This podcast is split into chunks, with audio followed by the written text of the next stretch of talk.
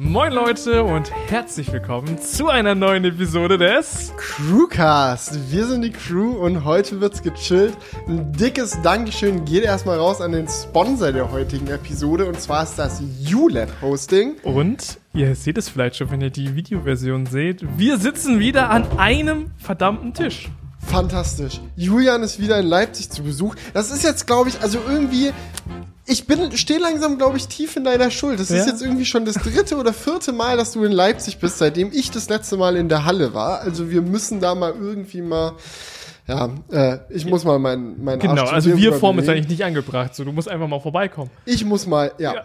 Ich, Ganz klar. Habe ich gesagt wir? Ja, wir müssen da mal dran arbeiten. Nee, nee, nee. es tut mir leid. Ich muss, ich muss daran arbeiten. Ich gebe es auch ganz ehrlich zu. Aber es ist auch schön in Leipzig, oder? Gefällt's dir? Ich, wir haben heute so eine schöne Kanu-Tour gemacht. Meine mm. Güte, das war einfach äh, herzerwärmend. Ja, kennt ihr das auch? Habt ihr auch in eurer Stadt so ein paar Flecken, die richtig schön sind, so womit man wirklich jeden Besucher begeistern kann. Also in Leipzig sind es echt die Kanutouren, die äh, holen das komplette, entweder je nachdem, wo man lang fährt, das Venedig-Feeling raus oder das Spreewald-Feeling. Je nachdem, was man bevorzugt. Also es gibt so diese, diese bewucherteren äh, Kanutouren, sage ich mal, wo man dann mehr durch den Wald fährt und es gibt auch die äh, ja. Stellen, wo man dann schön äh, durch Plagwitz ein bisschen gurken kann. Aber ich hätte jetzt echt noch gern die Kanu-Rutsche. Die hätte ich jetzt gern noch erlebt. Ja, das musst du, da das musst du noch drauf kommen. Ja, also ihr müsst wissen, Leute, in Leipzig gibt's ein paar Flüsse die quer durch die Stadt fließen und auch ein bisschen außerhalb.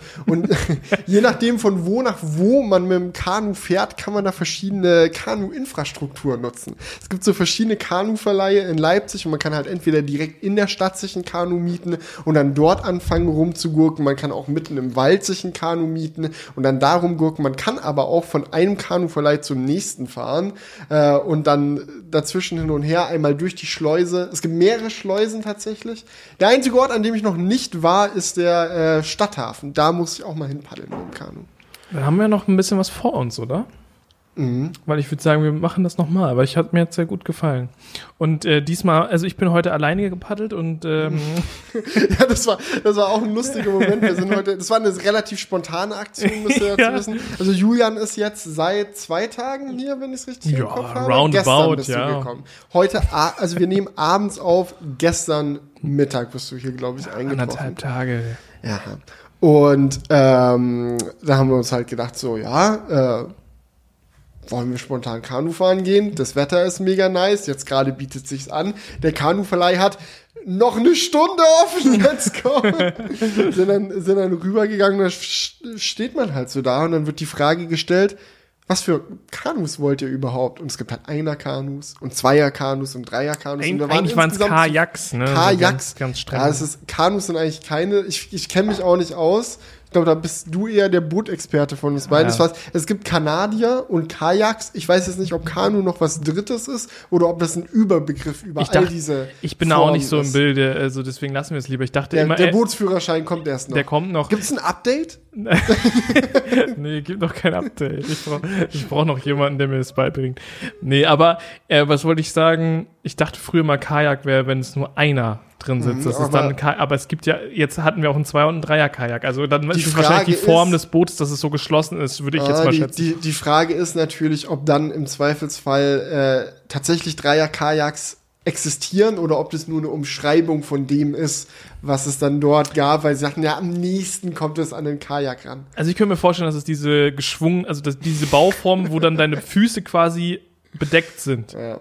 Und ein Kanu ist vielleicht offen oder so. Mhm. Aber es gibt bestimmt Leute, die das hier in die Kommentare schreiben können. Und wir haben ja auch ganz andere Themen heute, über die wir noch sprechen wollen, wo wir uns besser mit auskennen. Wir müssen hier noch mal ein Hühnchen mhm. rupfen, was die Apple Keynote angeht. Ja. Da sind richtig viele gute Kommentare gekommen. Das wird, mhm, glaube ich, richtig, richtig Also ich habe das Gefühl, also so als ich durch die Kommentare durchgegangen bin, Julian, ja. dass es den ein oder anderen gibt, der sich ein bisschen hat triggern lassen von deinem Kommentar, jo, ja, dass ich weiß schon.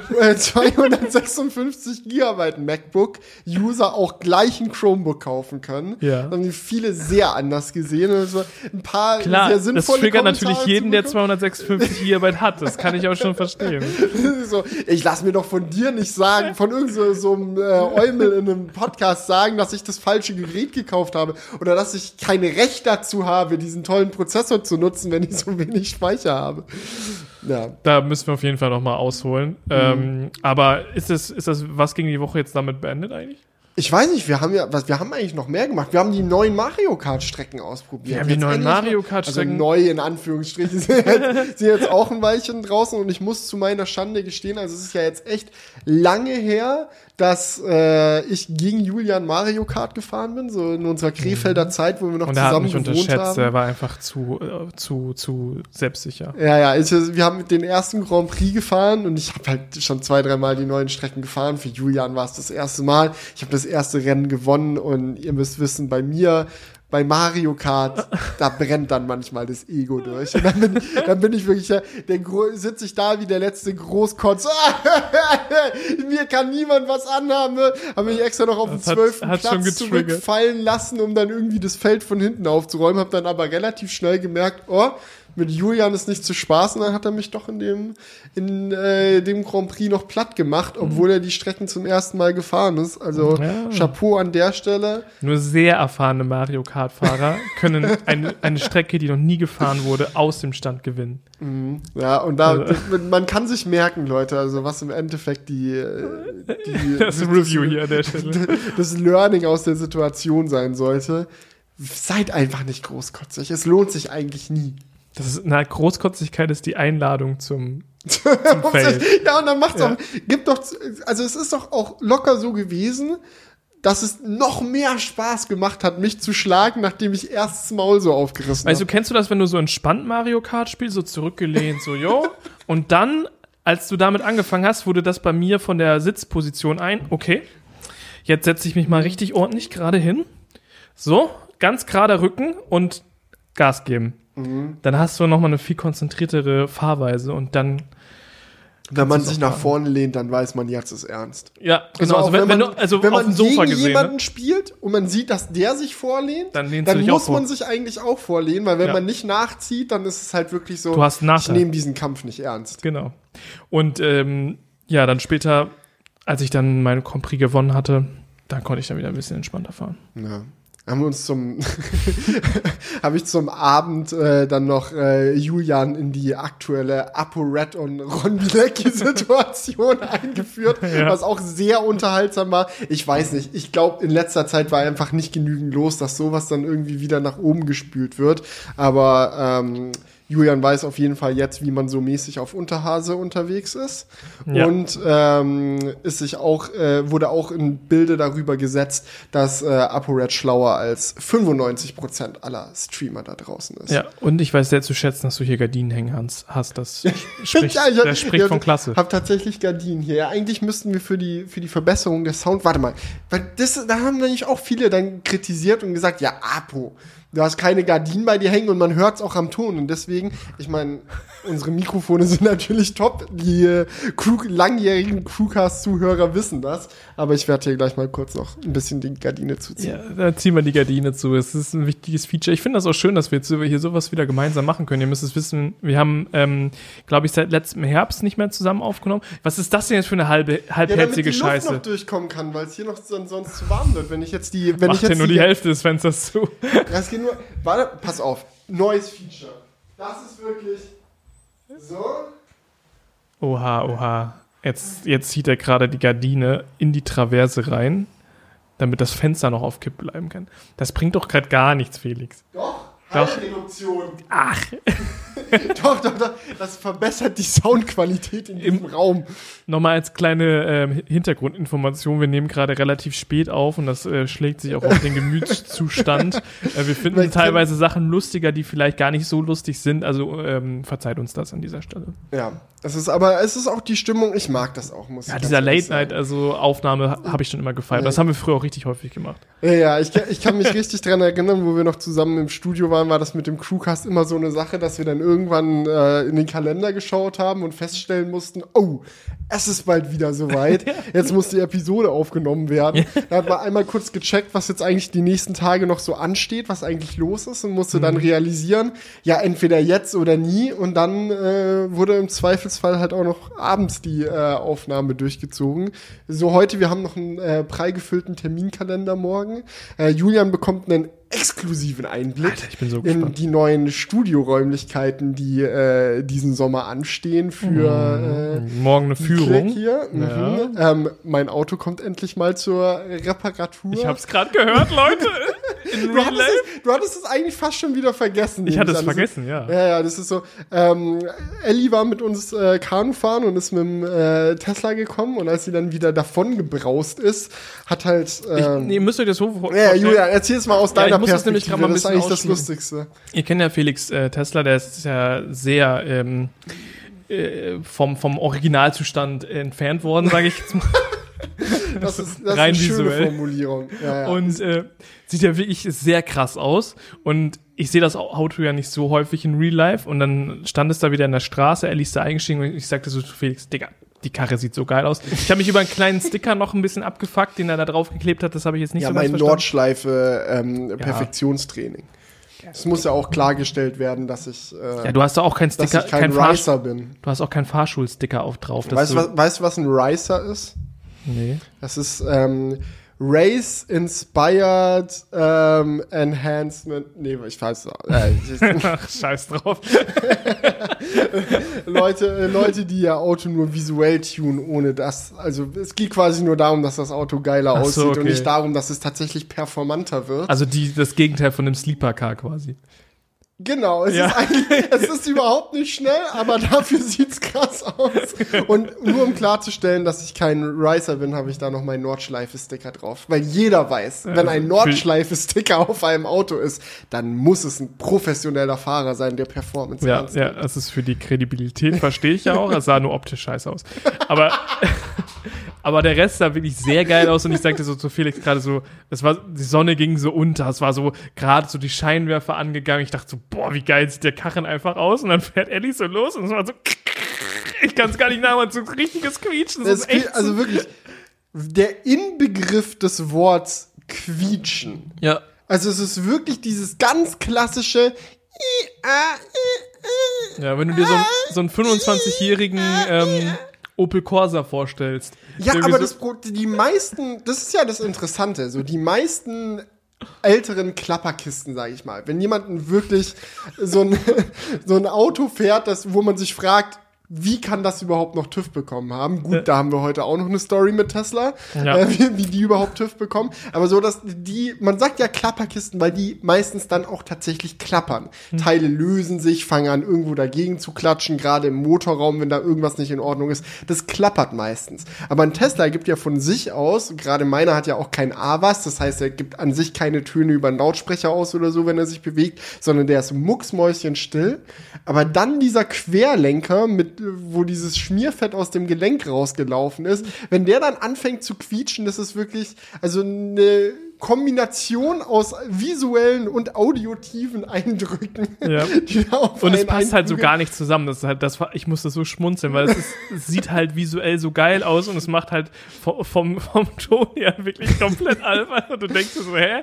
Das passt einfach Ja, gar nicht zusammen. Und, und es hat jetzt auch echt lange gedauert, dass ich das da jetzt endlich mal in die Nähe einer Reparatur gekommen bin, muss ich sagen. Weil erst hat es gedauert, bis äh, Tesla gesagt hat, yo, wir haben die Teile auf Lager, wir können die Ersatzteile liefern. Dann hat es gedauert, bis die gekommen sind. Dann äh, habe ich von einem Ranger die Ersatzteile vorbeigebracht bekommen. Man kann rein theoretisch das natürlich bei Tesla selbst reparieren lassen. In meinem Fall ist es jetzt so, dass ich keine Lust hatte, Leipzig zu verlassen, um das zu machen. Es gibt ja aktuell noch kein Service Center hier, ähm, das einsatzfähig ist. Deswegen habe ich mich dazu entschieden, dass ich den Umbau oder die Re äh, Reparatur dann bei Silent Drive machen äh, lasse, die hier in Leipzig sitzen. Das heißt, ich habe dann die Ersatzteile bekommen und morgen ist es endlich soweit und dann kommen die neuen Querlenker rein und endlich, endlich ist es mit der Quietscherei vorbei. Ja, okay.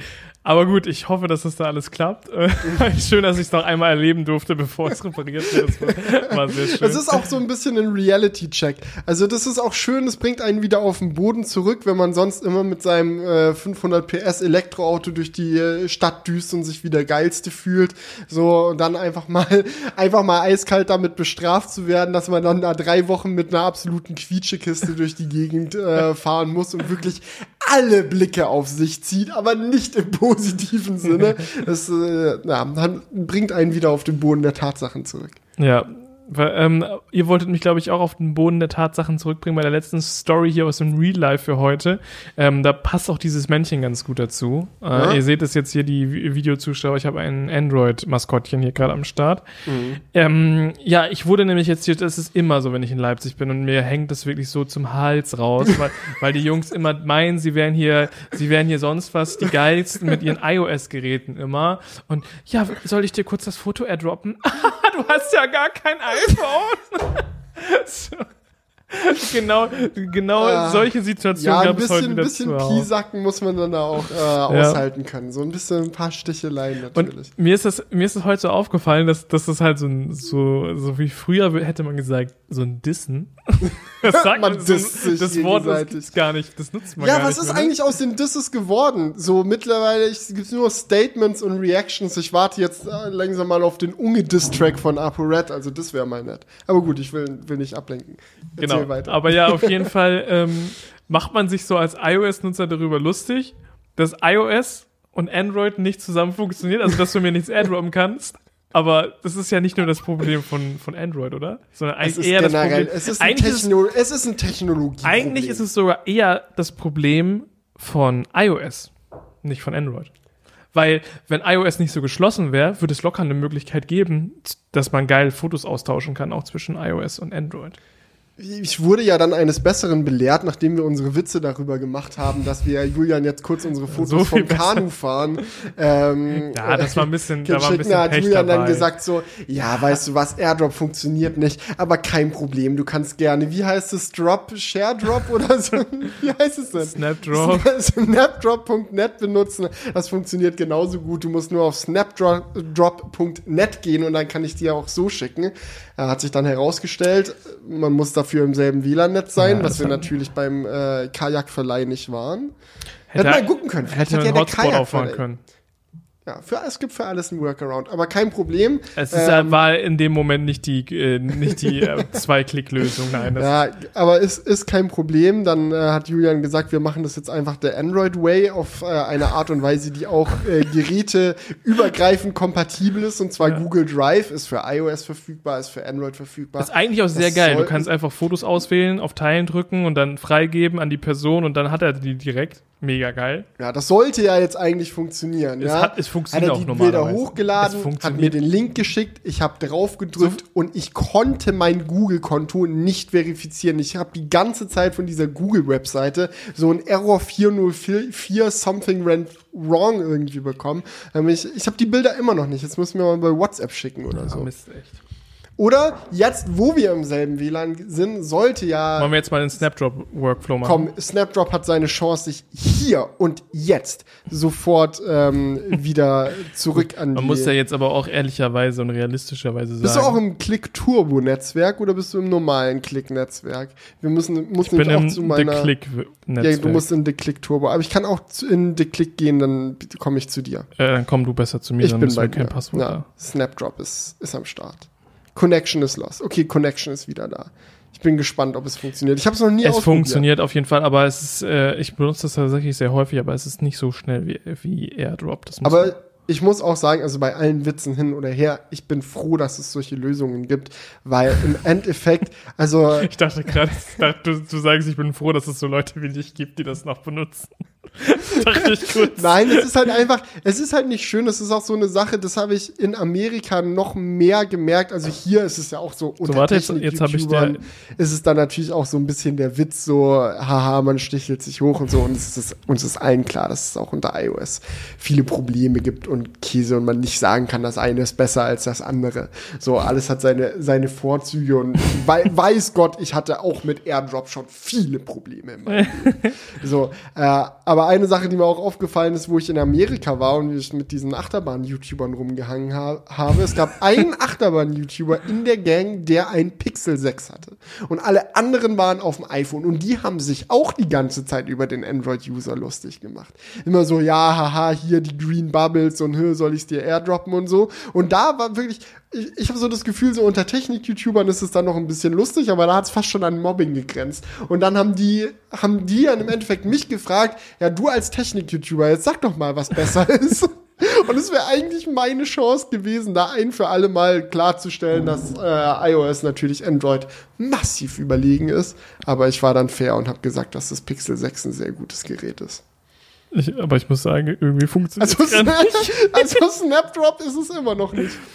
Also ich benutze das häufig, so auch immer, wenn ich mir ein Foto auf meinen ähm, MacBook schicken möchte, nutze ich das immer und da funktioniert es aber jetzt gerade irgendwie. Aber man muss sagen, also vielleicht, wenn es gut läuft, äh, erzwingt die EU da auch noch einen gemeinsamen Standard. Das wäre wär auch nett. Äh, man, man, kann ja als News schon mal reinhauen, äh, USB-C ist jetzt durch. Ja, endlich, oder? Oder ist jetzt wirklich durch, oder? Ja, ja. Ich, also so ich durch, habe, durch. Also, soweit ich das mitbekommen habe, ich finde es bei diesen EU-Sachen immer super schwer. Wann es wirklich so durch ist, ne? 20 ist Instanzen. Ja. Es ist immer so, it has passed the parliament. Einmal hier. Alle Länder haben dafür abgestimmt. Jetzt ist es durch. Die eine Instanz, aber es kommen noch drei weitere. Aber soweit ich das mitbekommen habe, ist jetzt USB-C Final Final und ich glaube, ab Q3 24 oder so tritt es dann in Kraft. Ähm, und es gibt auch nicht die Lücke mit keine Anschlüsse, ne? Das war genau die, die Lücke existiert. Also wenn wir jetzt mal existiert dieser, nicht. Nee, doch, die existiert. Du darfst ein Smartphone ohne USB-C verkaufen, sobald dieses Gesetz in Kraft tritt in der EU solange es gar keine Anschlüsse hat. Also dieses Gesetz bezieht sich nur auf Geräte, die per Kabel geladen werden. Mhm. Wenn ein Gerät nicht per Kabel geladen wird, muss es auch kein USB-C haben. Ah. Das heißt, das wäre quasi für Apple der, das Schlupfloch, wenn sie sagen würden, nee, USB-C im iPhone, das kommt uns nicht in die Tüte, dass sie dann sagen, yo, okay, ähm, kabelloses iPhone, let's go. Und ab wann gilt das?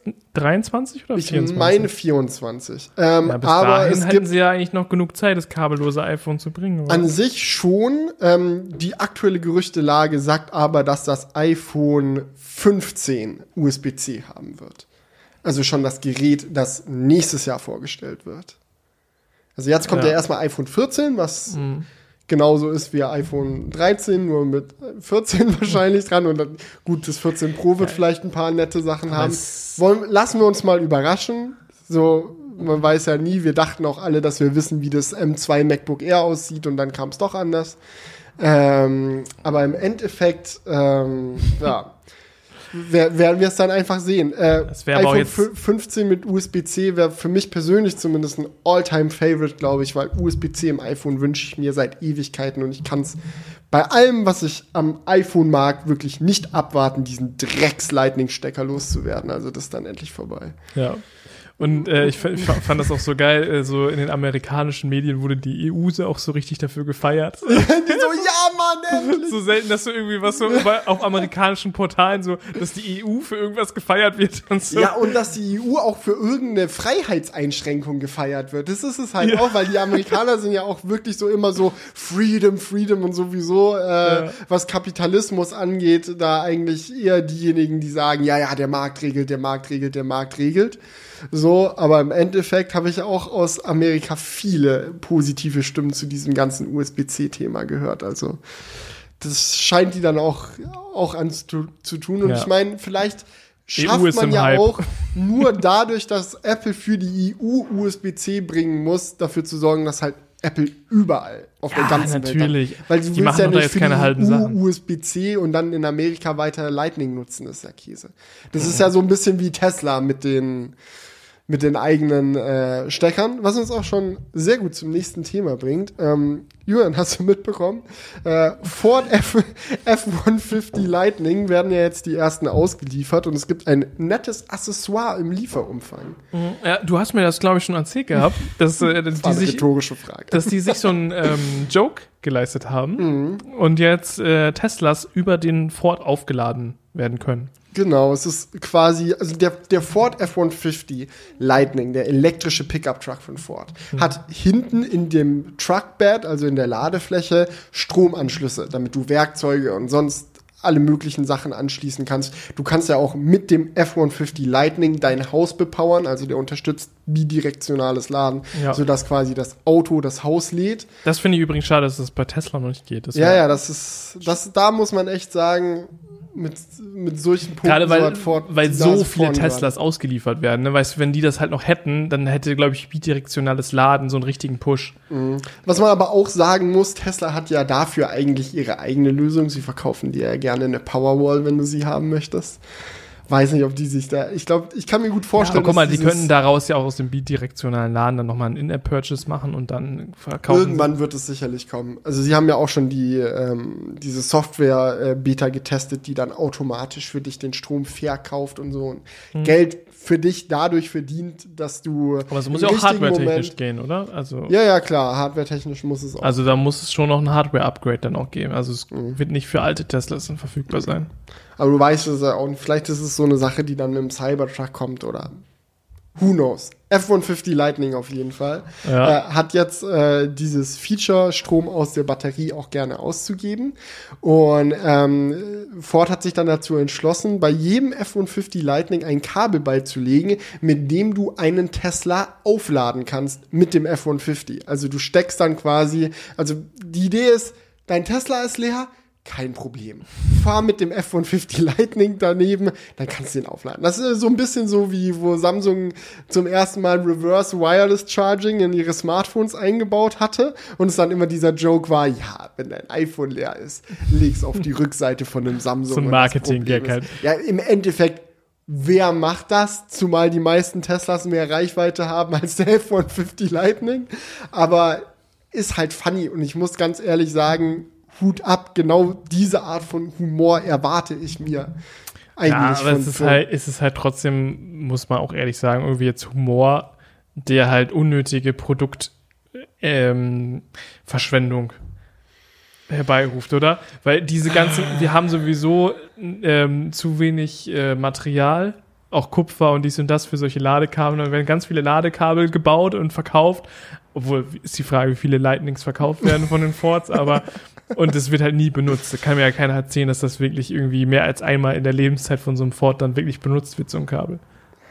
Das ist ein äh, valider Punkt natürlich, auch wenn er natürlich also für den ganzen Spaß auf einmal wieder rausnimmt. Ja, es tut mir leid, aber es ist schon ein bisschen wieder, unnötig einfach. So, ja, ist ja lustig und alles, aber denk mal an die Ressourcen, Leute. Du hast ja vollkommen recht. Ja, also gerade bei Kabel, also Kabelpreise sind, Digga, Kabel ist absurd. Ne? Es gibt ja. auch in Amerika echtes Problem, dass Leute nachts zu Superchargern hinfahren und mit einer Säge hm. die Supercharger-Kabel absäbeln, um das Kupfer aus den Kabeln äh, auf dem freien Markt zu verkaufen. Weil am Ende des Tages ist äh, es halt frei. Sind die komplett bescheuert?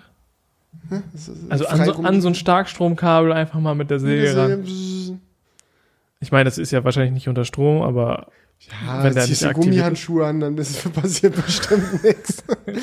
Ich weiß nicht, was sie sich dabei denken, aber es ist tatsächlich ein aktives Problem und Tesla hat jetzt angefangen, Supercharger-Stationen mit Überwachungskameras auszustatten, um halt diese Täter zu schnappen, die die ganze Zeit die Kabel absägen. Weil für Tesla ist natürlich auch nicht lustig und für die Tesla-User auch nicht, wenn du zu so einem Supercharger hinfährst, wo das Navi dir sagt, ja, zwölf Stalls available, und dann kommst du hin und sind zwar zwölf Stalls da, aber keine Kabel.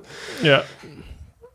Aber ich denke mir, da gibt es ja nicht safere Varianten, irgendwie Kupfer zu klauen. Ich weiß ehrlich gesagt nicht, wo Kupfer überhaupt. Ja, doch, an so ganz vielen Dachfassaden und so sind doch mit Kupfer verkleidet. Oder so ähm, irgendwelche Statuen, so in der, ja, so eine ganze in der Stadt so eine Goethe-Statue oder so einfach an den Füßen absäbeln und dann also auf den Schwarzmarkt damit.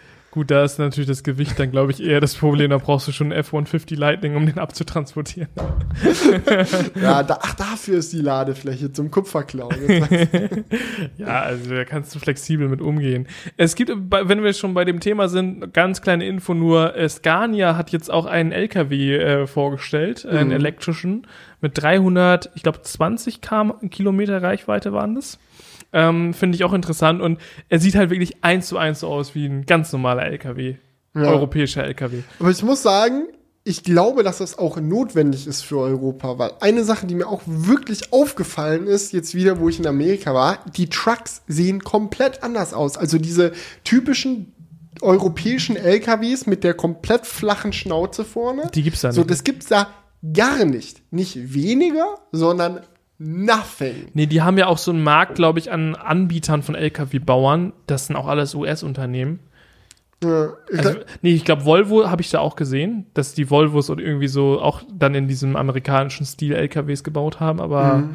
Also sowas wie MAN oder Scania oder Mercedes oder so hat man da nicht gesehen. Ich habe mir auch echt die Frage gestellt, wieso das so ist. Ich weiß es bis heute nicht. Meine Annahme ist, dass es eigentlich aerodynamisch Sinn macht, keine flachen Schnauzen an LKWs dran zu bauen, aber einfach aus Platzgründen in Europa, weil alles enger ist, als in Amerika man einfach sagt, gut, wir brauchen Aber sind kürzere Trucks, auch für Fähren und Tunnel und alles, was dazugehört. Einfach Staus, Parkplätze und so, dass man sagt, mhm. nee, wir, es gibt eine Min Maximallänge, die ein LKW haben darf. Und dann hat man halt gesagt, gut, dann machen wir halt vorne den Sattelzug mit flacher Schnauze und hinten fettes Ding dran.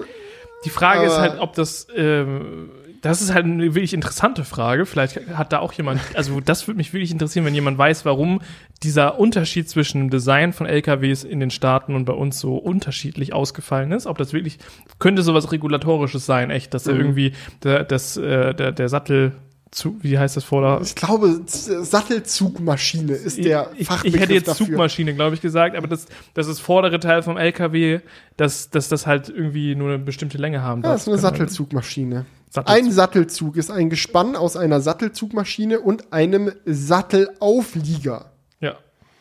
Auf jeden Fall, ähm, worauf wollte ich jetzt hinaus? Du wolltest wissen, woher dieser Unterschied kommt.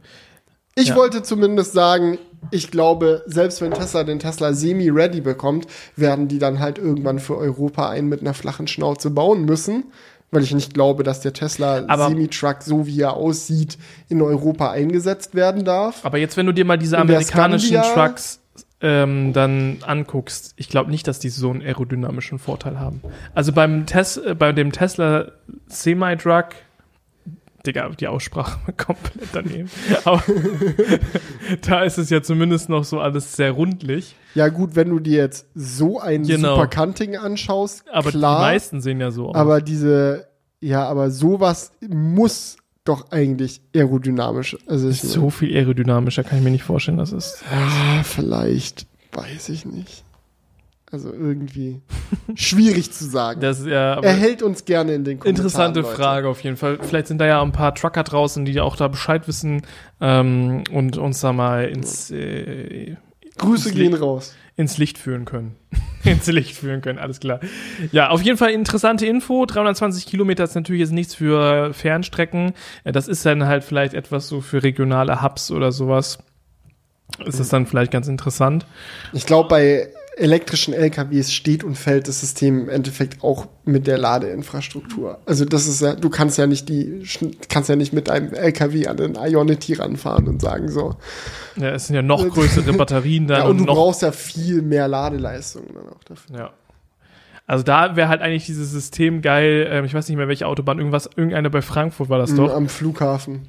Die ja. mit den Ü äh, Überleitungen. Mhm das wäre natürlich geil, um dann, wenn es halt immer mal wieder so Abschnitte Oder geben würde, wo du dann den, den also nicht, dass der dann damit mit dem Strom fährt, sondern wieder Idee. aufgeladen wird. Das ist wirklich, wirklich ganz verrückte Idee, wenn wir schon dabei sind, ja, den, den Lastentransport mit Überleitungen zu elektrifizieren. ich weiß, was jetzt kommt. Dann können wir, können, ja, also, also nee, aber große du, du, du könntest ja bei, bei so, so großen Autobahnen so ein Stück machen und mit den Überleitungen den Akku aufladen. Die müssen, das müssen dann so kranke Überleitungen sein, dass, dass du richtig den Akku auch auflädst. Und smarte Authentifizierungssysteme, damit auch jeder seinen Strom gefälligst selber bezahlt. Genau, und dass du dann halt auch noch schön Maut dann darüber abrechnest. Und dann ähm, kann der LKW danach ja viel flexibler als ein Zug dann noch zur Endlocation ja. fahren. Also hat schon noch einen Vorteil. Ja, so auf jeden Fall. Ja. Aber okay. Ich weiß. Ich, ich, möchte nicht zu viel Blödsinn erzählen. Truckerei ist echt nicht mein Fachgebiet, muss ich gestehen. Ja, und ich glaube, das ist halt auch ein viel extremerer Anwendungsfall und viel schwieriger mit ja. der Elektromobilität umzusetzen als der Individualverkehr, sage ich mhm. jetzt mal. Deswegen glaube ich, wird das auch noch sehr lange dauern. Ja. Aber es ist halt cool, dass es den ersten LKW gibt und deswegen wollte ich es auch einmal hier im Crewcast erzählen, auch wenn das wirklich überhaupt nicht unser Fachgebiet ist, äh, dass da Bewegung drin ist und auch wenn das jetzt wahrscheinlich allein wegen der Reichweite kein LKW ist, den wir häufig auf der Straße sehen werden, ist es zumindest einer, mhm. der überhaupt erstmal ex existiert und der vielleicht auch mal in so Testversuchen dann mal genutzt werden kann, wenn, wenn jetzt keine Ahnung, die DHL hat äh, verschiedene Verteilzentren und die sind nur 200 Kilometer voneinander entfernt, wäre schon mal ganz geil für sowas. Ja, und vielleicht spottet man dann demnächst so einen LKW mit I-Kennzeichen auf der Autobahn. ja. Das wäre schon auch lustig. Das wäre auf jeden Fall. Und ich frage mich, ob der irgendwie. Dürfen auch so dann auch die Busspur benutzen in der Innenstadt. ja.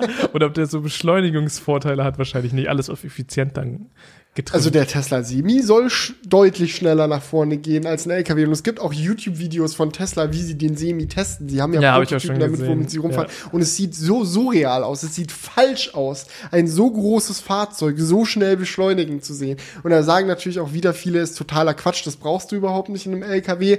Ich kann mir vorstellen, dass es durchaus Situationen gibt, in denen eine höhere Beschleunigung auch ein Sicherheitsfeature sein kann, um aus einer Gefahrensituation rauszubeschleunigen oder einen Unfall zu vermeiden, indem man sich in die Position Position bringt, auf, in der man sein muss, um halt nicht mit einem anderen Fahrzeug zu kollidieren. Aber what do I know? Trucking nicht mein Fachgebiet. Ja, aber auf jeden Fall schön, um das so wieder abzurunden, dass da Bewegung reinkommt und äh, ich glaube, da wird es noch super spannende Neuigkeiten geben. Also ich hätte auch Bock, mich in das Thema mal ein bisschen mehr einzulesen. Ja, er hält uns gerne in den Kommentaren. Sehr, sehr gerne.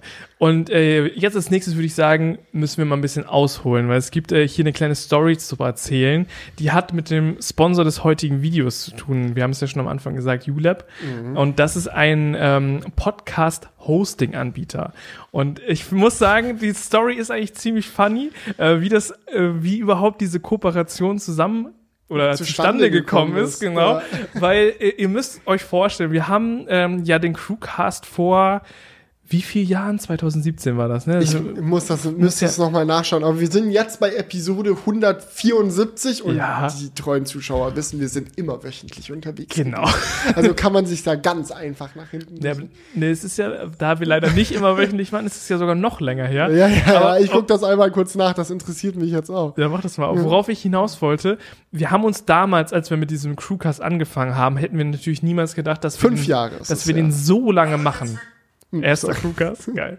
Dass wir ihn halt so lange machen. Und es war so eine, deswegen haben wir uns auch gar nicht so sehr damit auseinandergesetzt, wie man überhaupt einen Podcast macht. Und ich weiß jetzt nicht, äh, wie viele von euch vielleicht im Podcast-Game unterwegs sind ähm, oder sich damit schon mal auseinandergesetzt haben, wie das funktioniert, einen Podcast zu hosten. Ich glaube, ein Podcast, eigentlich würde man ja meinen, so dass es eine relativ niedrige kreative Einstiegshürde. Du brauchst eigentlich nur ein Mikrofon. Ein Mikrofon hat eigentlich jeder in irgendeiner Form, genau. irgendwo im Handy oder sonst wo. Du kannst, kannst dann einfach dein Gelaber aufnehmen, daraus eine Show machen und dann musst du es eigentlich nur noch hochladen, oder? Das ja, kann doch so schwierig genau. nicht sein. Aber dann ist halt die Frage, wo lädst du es denn hoch?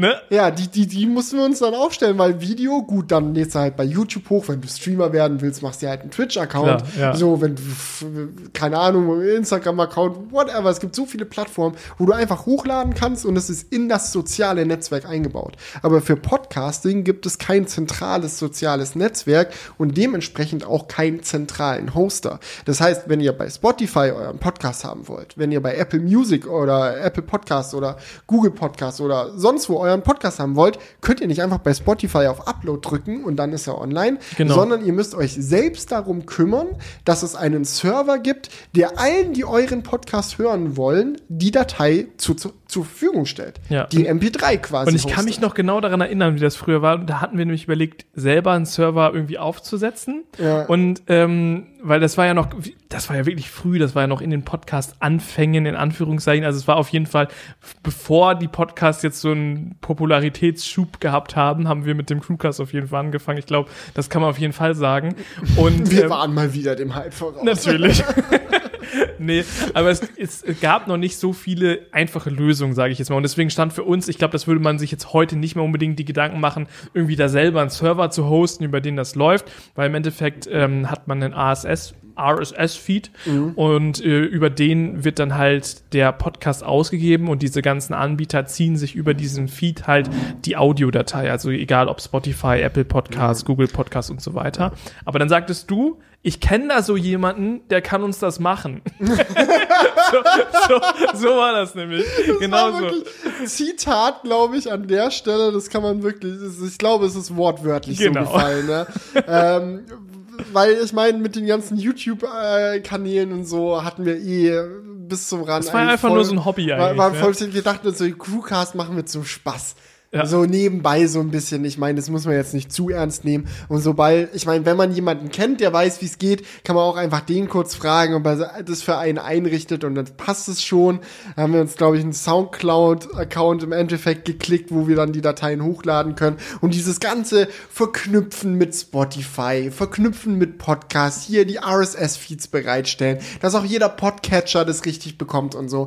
Damit hatten wir dann überhaupt nichts zu tun. Das hat dann die Person für uns erledigt erledigt. Ja. Ab dann ging das so und seitdem muss ich wirklich zu unserer kompletten Schande gestehen. Ja, es war das ist eigentlich uns, voll peinlich. War das für uns der Workflow gut? Wir laden den Crewcast auf äh, YouTube hoch und dann halt noch die Audiodatei auf Soundcloud und dann findet die irgendwie, weil uns ja. das ja eingerichtet wurde, ihren Weg auf die verschiedenen Plattformen. Es Aber das kann ja kein professionelles Umfeld sein. Also ne, das es war so ein bisschen so, als wenn du so ähm, irgendwie deiner Mama so irgendwie das erste Mal so das, das Smartphone gibst und dir das alles so einrichtest und dann, dann benutzt sie es halt irgendwie so und es funktioniert halt irgendwie.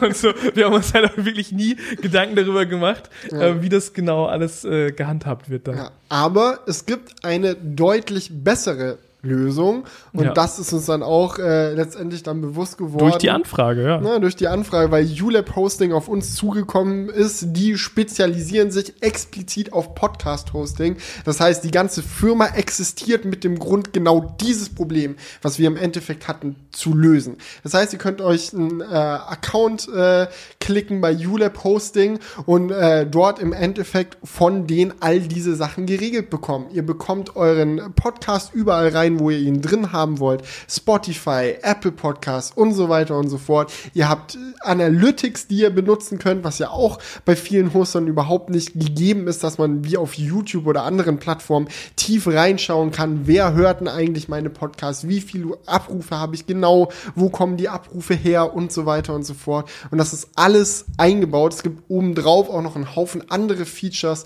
bei Jule Posting, wie zum Beispiel die Baked-in Ads, äh, die man äh, machen kann. Das ist dann ein System, das, das ist ja auch bei Podcasts ziemlich schwierig eigentlich. Ja, ja. Wenn du deine Podcast monetarisieren willst, musst du eigentlich sich selber drum kümmern, einen Sponsor an Bord zu ziehen, der dann mit dir einen Deal aushandelt und dann nimmst du halt den Sponsor-Part für deinen Podcast mit auf und dann, was auch immer in deinem Vertrag steht, wirst du ausgezahlt und fertig. Sowas wie AdSense, dass du einfach nur einen Haken machst und sagst, ja, ab jetzt sind meine Videos monetarisiert. Sowas gibt es in der Podcast-Welt so gesehen nicht. Bei ULab allerdings schon. Da gibt es dieses Baked-in-Ads-Feature, mit dem man dann äh, unter verschiedensten Bedingungen eigene Werbeschnipsel in seine Audiodateien mit reinbacken lassen kann. Man ja. kann die auch wieder rausziehen nach einer gewissen gewissen Zeit oder nach einer gewissen Menge an Klicks und so weiter. Also wirklich eigentlich das, was man sich als Podcast-Hoster wünscht. Ja, also das ist halt tatsächlich so ein Feature, ähm, wo du halt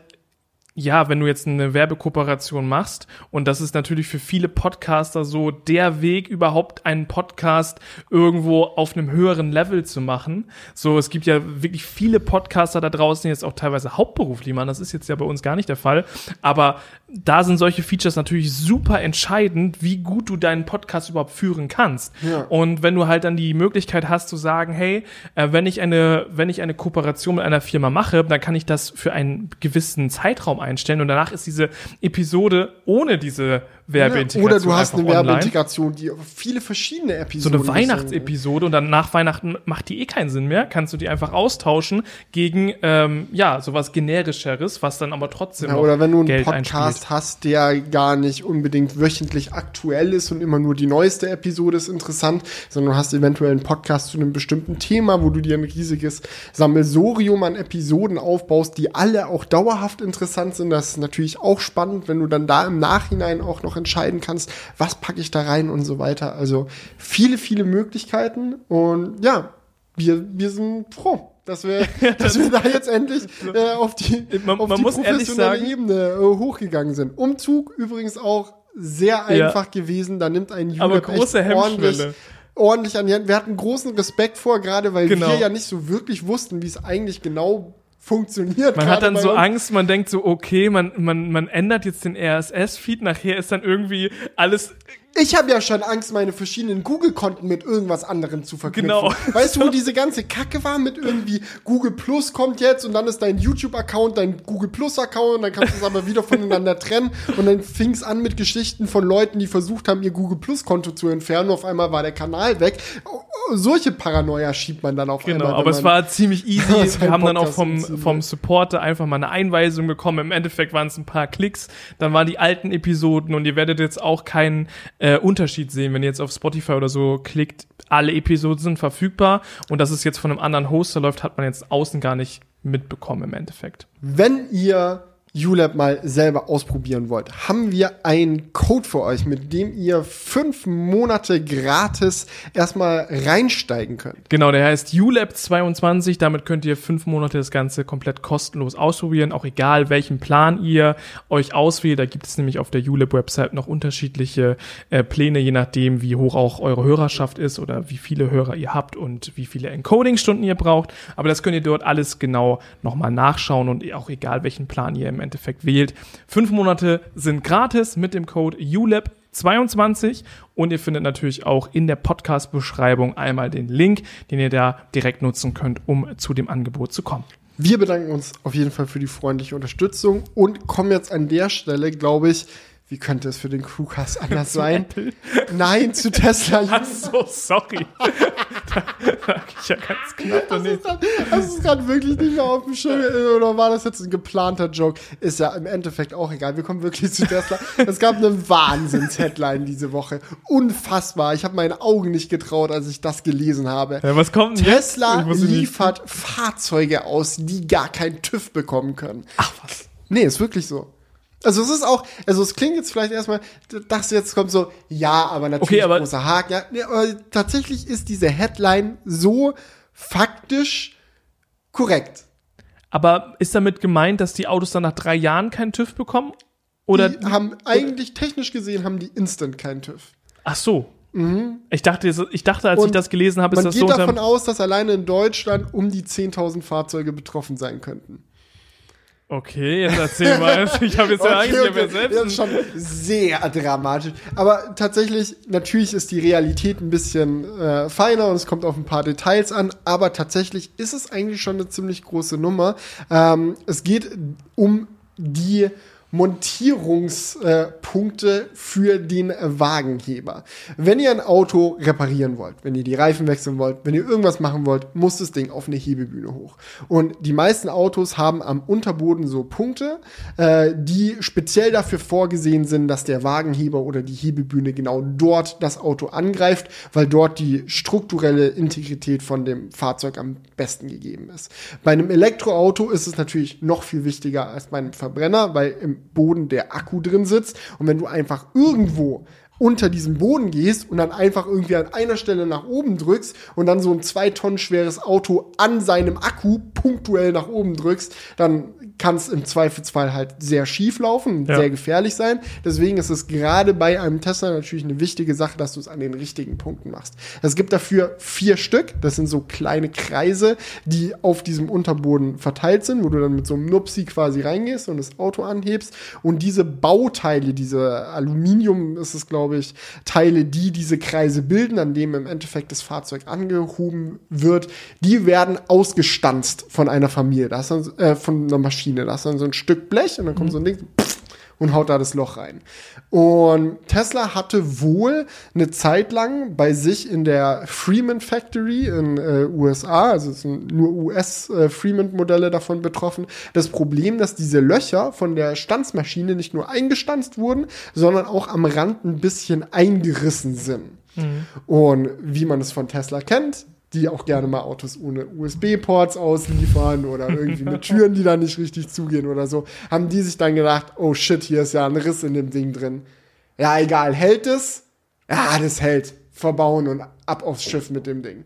So, ähm, jetzt hat sich aber herausgestellt, dass äh, ein User so ein Auto im Endeffekt, ich glaube, es ist auch schon ein paar Jahre her, die Story ist jetzt nur im Endeffekt rausgekommen, was da jetzt neue rechtliche News gibt, ähm, hat dann halt beim ersten Reifenwechsel drei Wochen nach seiner Abholung des Fahrzeuges feststellen müssen, dass sein Fahrzeug genau diese Risse an den Anhebpunkten hat. Mhm. Ja, und dachte sich so, das ist komisch. Der einzige Ort, an dem man mein Fahrzeug anheben kann und da sind Risse drin in einem Neuwagen, weiß ich nicht. So, ist, ist dann im Endeffekt mit dem Auto zu Tesla gefahren, hat so gesagt, guck mal, Riss im Boden drin, brandneues Auto, das kann doch nicht stimmen, oder? Das, mhm. Kriege ich das ersetzt? Und wie man es von Tesla kennt, die so, nö. nö. Nö, absolut nicht, weil wir sehen darin kein Sicherheitsrisiko. Das ist halt, wenn überhaupt, ein optisches Problem, dass es halt nicht schön aussieht, wenn da ein Riss drin ist. Aber wir sagen, das ist stabil genug, um das Fahrzeug trotzdem anzuheben. Wir glauben, du kannst nach wie vor sicher das Fahrzeug auf eine Hebebühne bringen. Das heißt, die Funktion von diesen Hebepunkten ist nicht eingeschränkt. Also sehen wir auch keinen Handlungsbedarf, das für dich jetzt zu reparieren. Mhm. Wir können da gerne ein bisschen mit einer schwarze, schwarzen Farbe drüber pinseln, dass es nicht mehr so blöd aussieht. Haben sie dann auch gemacht. Aber das war's. Und dann lass mich raten, ist es kaputt gegangen auf der Hebebühne.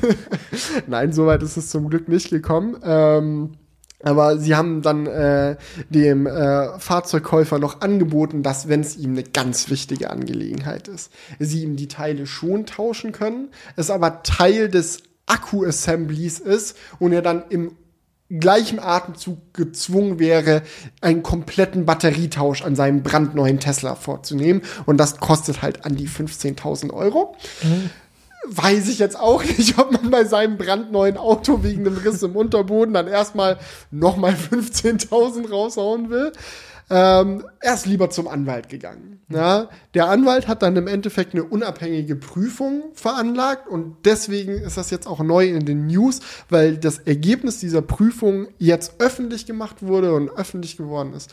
Und ähm, naja, im Endeffekt hat ein unabhängiger DEKRA-Prüfer dann sich das Fahrzeug angeschaut. Ach, das hat, gesagt, also war alles in Deutschland. Das war alles in Deutschland. Ah, okay. Hat sich das angeschaut und hat gesagt, naja, so wie das Fahrzeug ist, mit den Rissen in diesen Hebepunkten, kann das eigentlich keinen TÜV bekommen. Das ist, ja, kriegst du keinen TÜV mit.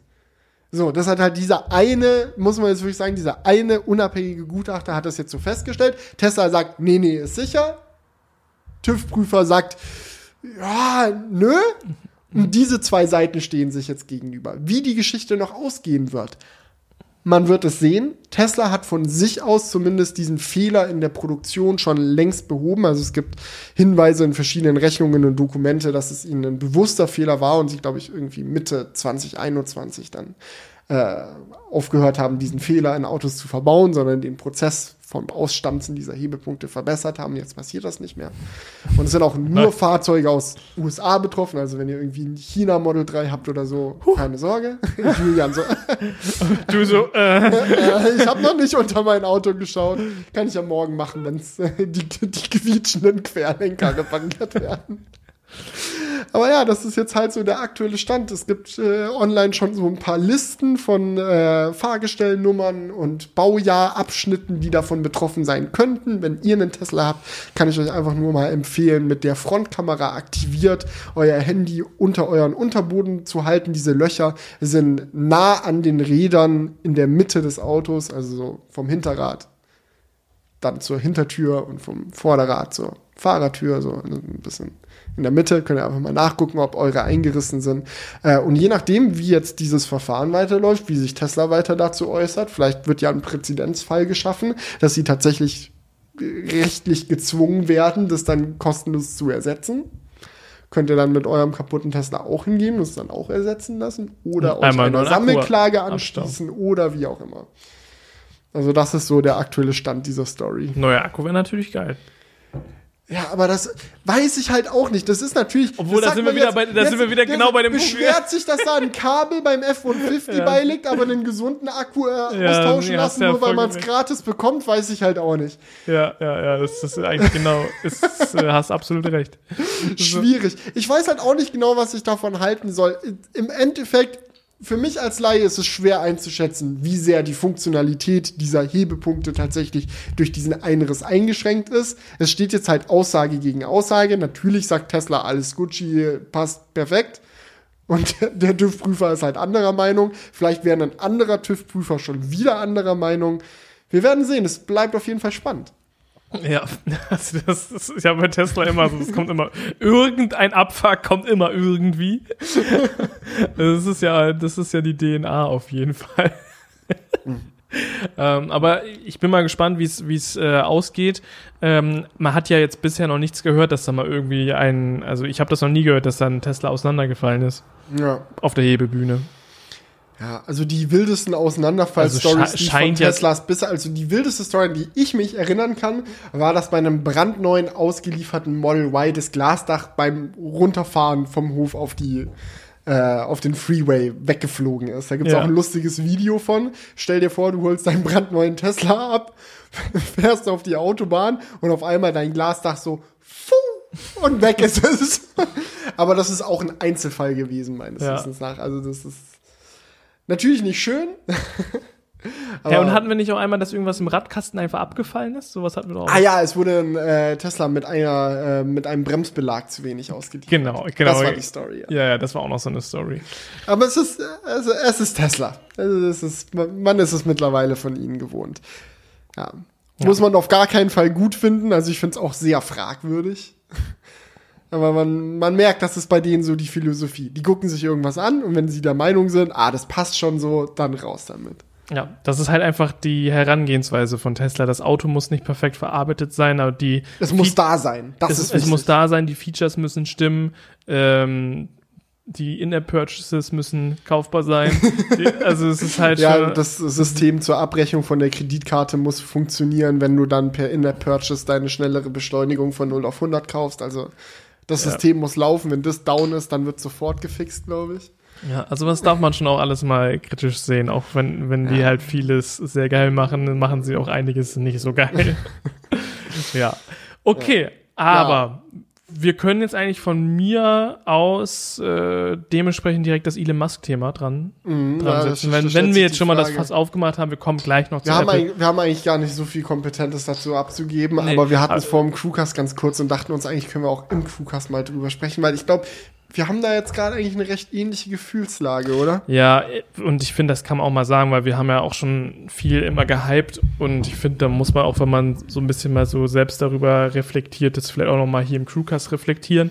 Ähm, denn wir hatten gerade so, ja, gerade eben vor der Aufnahme das Gespräch, dass wir irgendwie so beide das Gefühl haben, dass man Elon Musk irgendwie jetzt nicht mehr so, nicht mehr so einfach grundlegend feiern kann. Ja. So, weil man muss ja schon sagen, wir haben auch, auch schon immer äh, kritisch was zu ihm gesagt, aber ich würde sagen, so unterm Strich ihn schon mehr gefeiert als kritisiert. Ich glaube aber, dass es vielen Leuten so geht gerade. Also ja, auch wenn auch. ich so, ähm, ja, es gab er, er verscherzt sich ja auch mit vielen kleinen Aktionen oder auch mhm. großen Aktionen, ne? Aber mhm. es kommt so eins nach dem anderen und so. Ich hatte, das ist jetzt bei mir schon in den letzten Wochen dann immer so ein Stück peu à peu immer weiter gewachsen, dieses Gefühl, dass ich mir so denke, kann man diesen Mann eigentlich noch feiern?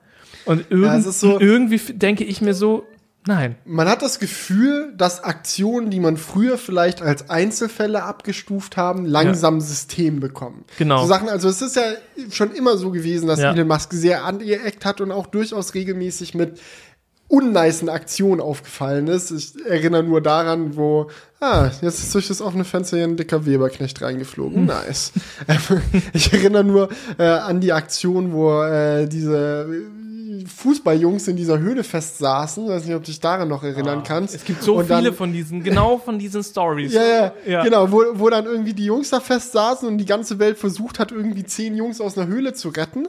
Und äh, Elon Musk sich da auch als großen Helden äh, inszenieren wollte, der da auf ganz spontan irgendein U-Boot baut, mit dem die dann rausgeholt werden können, obwohl das U-Boot überhaupt nicht die richtigen Maße hatte und er sich auch gar nicht richtig mit der Situation auseinandergesetzt hat. Aber solange die Headlines stimmen, dass Elon Musk jetzt erstmal ein geiles U-Boot baut, dann ist er happy. So, und dann haben halt Leute, die wirklich vor Ort mit der Rettung der Jungs beauftragt waren und aktiv dran gearbeitet haben, halt gesagt, jetzt Elon Musk halt mal die Fresse und hör auf, dich so zu inszenieren, mach was, was hilft oder lass es bleiben. So. Mhm. Und dann ist halt Elon Musk eingeschnappt und hat erstmal getwittert, dass der äh, Hauptanführer dieser äh, Rettungsmission scheinbar ein Pädophiler wäre. Mhm. So, wo man sich dann auch denkt, wie kann man sich so daneben benehmen? Aber das sind halt so Sachen, die sind früher halt so manchmal passiert. Man dachte sich so, ja, weiß ja, äh, wir Egal. Haben, ich habe gerade schon, ich habe gerade schon gesagt, immer häufiger. Man hatte, man hatte schon immer so das Gefühl, dass er so, manchmal so ein bisschen komisch ist, ne, und so auch so komische Einstellungen vertritt. Und dann hat man aber auf der anderen Seite immer so gedacht, so ja, das ist auch der Grund, warum der so erfolgreich ist, ne, weil ich glaube, es, das gibt's, glaube ich, vermehrt, dass Leute, die halt wirklich so richtig erfolgreich sind, so einen an der Schüssel haben. Sag Steve ich jetzt Jobs. Mal. Just saying. Ja, Steve Jobs, auch gutes Beispiel. Hat seine eigene Tochter geleugnet, jahrelang. Computer nach ihr benannt, aber nicht zugeben wollen, dass es seine Tochter ist. Ich meine, das hat, das hat, glaube ich, häufig den Ursprung darin, dass man auch, wenn man halt wirklich innovative Unternehmen gründen möchte, auch anders denken muss als die meisten Menschen. Ja. Und, oder halt radikaler sein muss. Mhm. Weil das dann vielleicht manchmal so das, das Zünglein an der Waage ist, was dann deine Firma erfolgreicher macht, weil du einfach noch mehr arbeitest, noch kranker dahinter steckst und ähm, ja, vielleicht auch Sachen ausprobierst, die andere nicht ausprobieren. Und ich glaube, dass auch viele Leute so sagen, ja gut, du musst ja jetzt kein Rad abhaben, um ein bisschen out of the box zu denken. Ja. Aber ich gl glaube, im kleinen Rahmen stimmt das vielleicht. Ich glaube, dass viele Leute auch mit einem äh, halbwegs gesunden äh, Art und Weise irgendwie mit ihren Mitmenschen umzugehen und so vielleicht auf die Idee hätten kommen können, ja, das mit den Elektroautos und so, das ist, ich meine, Elon Musk hat Tesla ja auch nicht gegründet, sondern nur übernommen und dann im Endeffekt groß gemacht.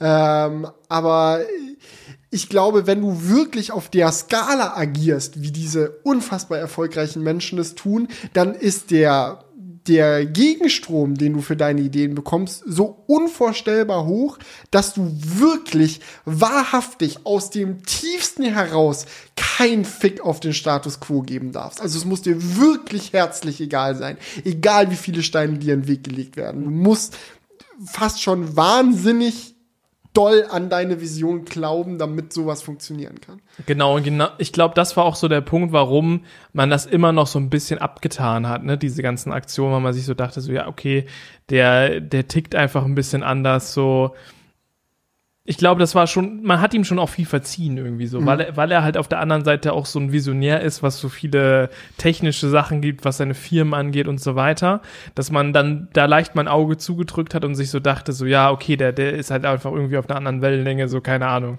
Ähm, mhm. Aber eigentlich wenn man das mal alles dann jetzt über einen längeren Zeitraum reflektiert, kommt da so viel Mist zusammen. Mhm. Wir haben ja noch so viele andere Beispiele.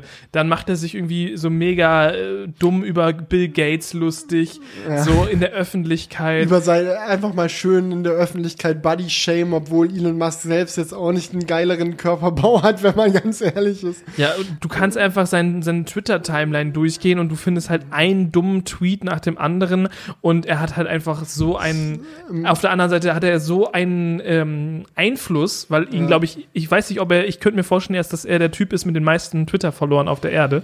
Weiß ich nicht. Ich glaube, das ist irgendwie, ah nee, das war Instagram, glaube ich, wo dann irgendwie Taylor Swift am meisten hatte. Aber ich, ich könnte mir halt vorstellen, also ich glaube, er hat irgendwie, ich meine, ich hatte es mal nachgeguckt, irgendwie 40 Millionen. Das kann Follower man ja auch so. easy googeln. Most followed Twitter-Account. Ich möchte an der Stelle aber. 100 Millionen, sorry. war schon länger her, die Info. 100 Millionen Twitter-Follower. Und es ist halt.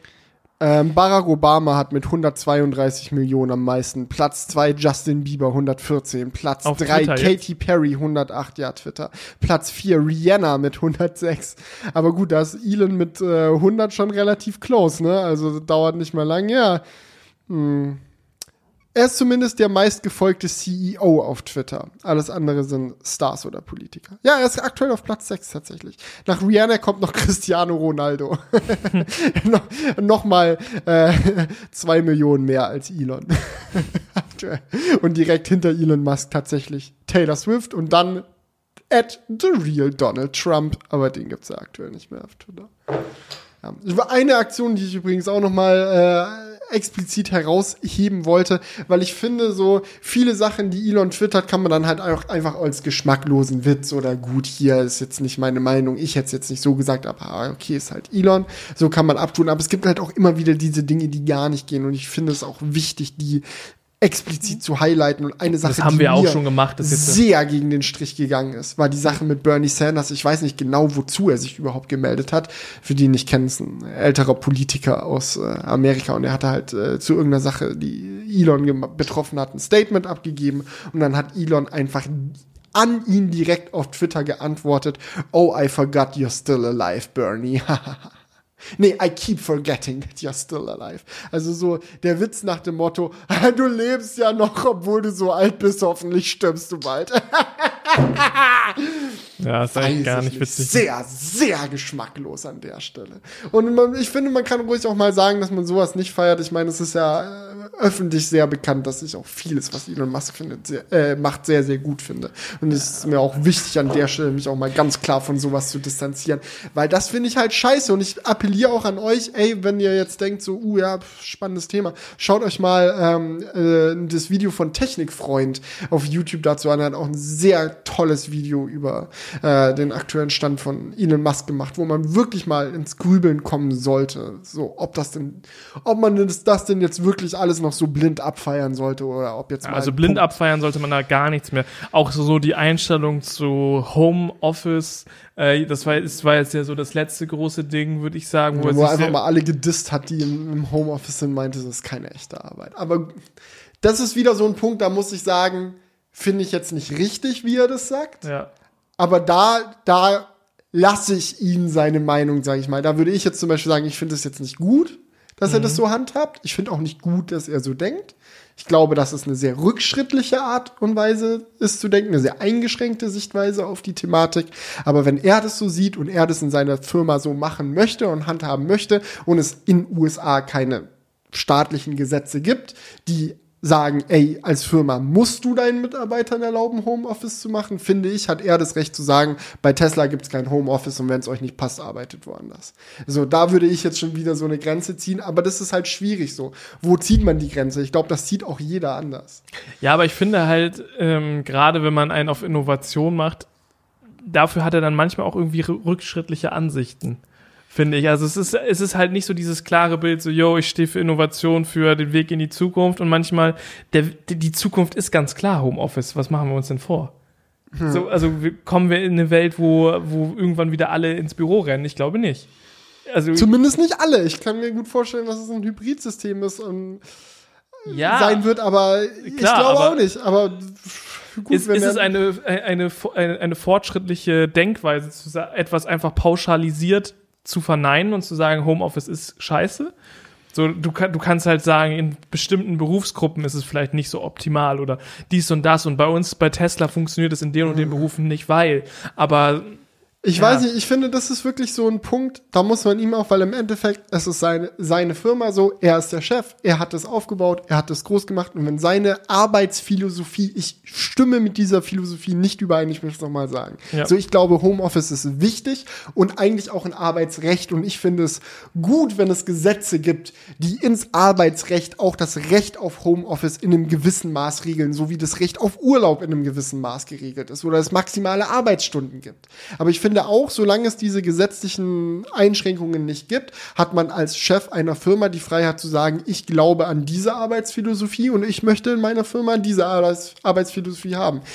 Wie gesagt, ich finde es nicht gut, aber ich finde, er hat das Recht, das dann genauso ja, zu machen, wie er, wie, er, wie er das möchte. Ich meine, jeder hat das Recht auf freie Meinungsäußerung. Er kann ja, er, er kann auch einen geschmacklosen Witz über Bernie Sanders machen, aber wir reden ja jetzt gerade darüber, ähm, was wir gut finden und ja. was wir von ihm halten und ich finde halt, manchmal sind das halt einfach so ein paar Einstellungen, wo man sich so denkt, so ja, das es, es, es gibt einfach kein sinniges Bild. So. Ja, ich finde es krass. Er, er scheint auf jeden Fall in letzter Zeit stärker als sonst auch irgendwie den Hass von vielen auf sich zu ziehen. Viele bringen auch den aktuellen Fall der äh, Tesla-Aktie, obwohl natürlich gerade viele Aktien fallen, aber die Tesla-Aktie irgendwie besonders doll äh, in den letzten Monaten. Ähm, dass dann auch mit seinem Verhalten in Verbindung ist, ist ja jetzt auch irgendwie ziemlich peinlich für ihn, dass er erst Twitter sehr, sehr unbedingt haben wollte, mhm. äh, weil er ganz ganz sauer war, dass es keine freie Meinungsäußerung auf Twitter gibt. Dann äh, musste er sich jetzt gezwungenermaßen mal Gedanken drüber machen, wie er das dann konkret handhaben will, sobald es ihm gehört. Mhm. Dann ist ihm aufgefallen, oh, irgendeine Art von Moderation brauchen wir doch. Dann ist ihm aufgefallen, oh, ist gar nicht so leicht, so einen öffentlichen äh, Raum äh, zu moderieren und gleichzeitig die totale Meinungsfreiheit beizubehalten, ohne dass es im kompletten Chaos endet. Oh, weiß ich nicht, ob ich mich da nicht übernommen habe. Oh, schauen wir mal, ob ich vielleicht doch den Kram einfach nicht kaufe. Äh, ich brauche irgendeine Ausrede, ich brauche irgendeine Ausrede. Ah, äh, Twitter ist voller Bots und Twitter möchte mir nicht sagen, wie viele Bots eigentlich auf der Plattform sind. Und solange sie es mir nicht sagen, werde ich es nicht kaufen. Ganz faule Ausrede, meiner Meinung nach. Aber das zeugt halt nicht von Entschlossenheit. So als, als Führer eines so großen und so wertvollen Unternehmens, als reichster Mann der Welt, musst du mehr Weitsicht besitzen, als so impulsiv mit so riesen Beträgen zu handeln. Und das scheint viele Investoren zu verschrecken. Ja. Hast du das Gefühl, dass er gerade so ein bisschen aufs, äh, dass ihm sein, so ein bisschen erfolgsüberdrüssig wird? Mm, nee. Nee? Ich glaube. Ich habe das Gefühl, der, er ist so richtig, er ist so richtig so abgehoben unter dem Motto so, jo, ich kann alles machen. Ich kann jede Firma kaufen, die ich haben will. Ich kann alles machen. Ähm, so keine Ahnung. So ich bin der, ich bin der krasseste von allen einfach. Mm. Ich glaube, dass Elon Musk schon immer so war, wie er auch jetzt ist.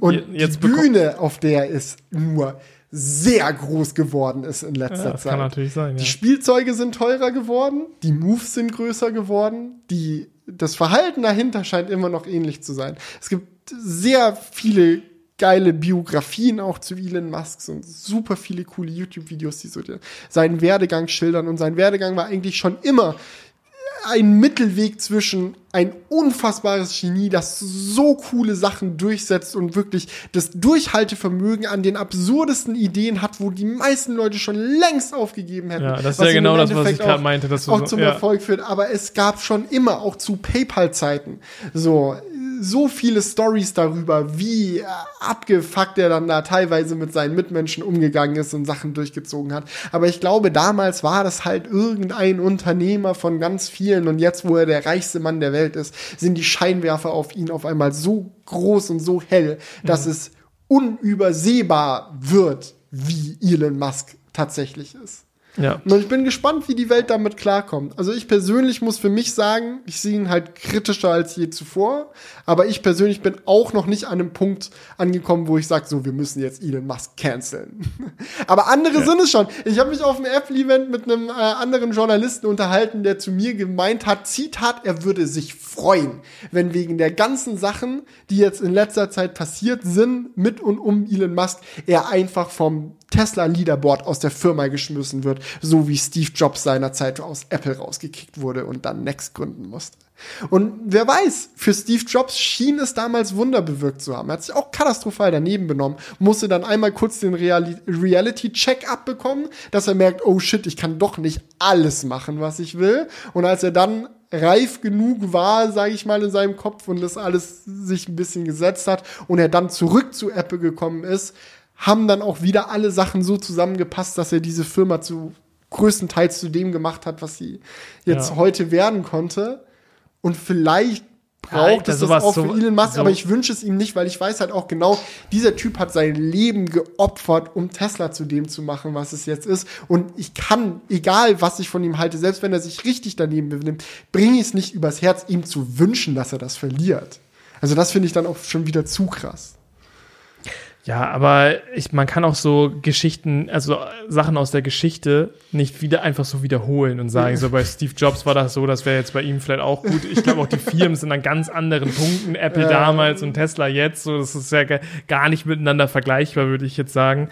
Ähm, Hast du ja, vollkommen recht. So, keine Ahnung, ich glaube, dieser Typ, der, der kann auch nicht anders. Also ich meine, der ist auch kein Typ, der dann sagt, okay, jetzt mache ich mal schön, äh, mache ich mir eine ruhige Nummer und jetzt mache ich ein bisschen Family Time. Ich meine, er hat ja irgendwie fünf, sechs Kinder, ich weiß gar nicht wie viele, auf jeden Fall sau viele Kinder. Warte, ich glaube, ich glaub, Oder vielleicht sogar sieben Kinder. Mehr sind, Mann.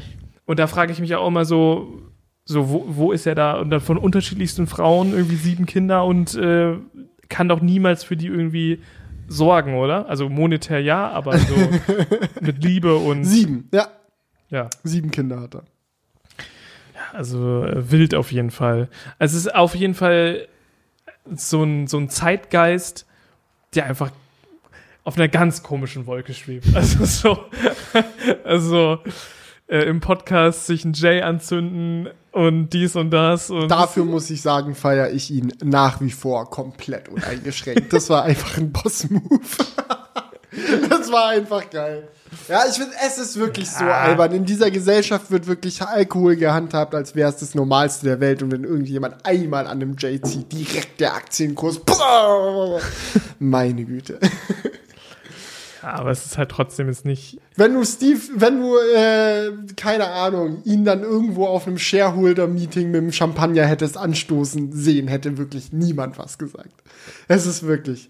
Das, das ist lächerlich, Geschichte. ja, aber. trotzdem bringt dich das, wenn du in einem Interview sitzt, ja eher in eine Situation, wo du dann nicht mehr so gut reden kannst wie vorher. Und das ist natürlich für so, ein, für so eine Position, wo du so viel Verantwortung hast, jetzt finde ich jetzt nicht so förderlich, das zu machen. Ja, gut. Bei Alkohol versus Gras würde ich dir zustimmen, aber ob das jetzt ein angebrachtes Verhalten ist von jemandem, wo der irgendwie Dutzend, äh, also Tausende an, äh, an, Angestellte hat und so weiter, für die er irgendwo zuständig ist, sich dann da so hinsetzen, sowas abzieht, das ist eigentlich nicht so cool. Ja, gut. Aber gut, da kann man jetzt natürlich äh, die Einstellung zu haben. Ja, ja, keine Ahnung. Apropos haben. Ich glaube, wir haben auch viele Kommentare. Ja. Ich entschuldige mich für diese grauenvolle Überleitung. Das war wirklich mit einer der schlechtesten Überleitungen. Das ist ein neues Ranking. Also, das ist so auf dem Level von apropos und. Und wir haben auch das nächste Thema.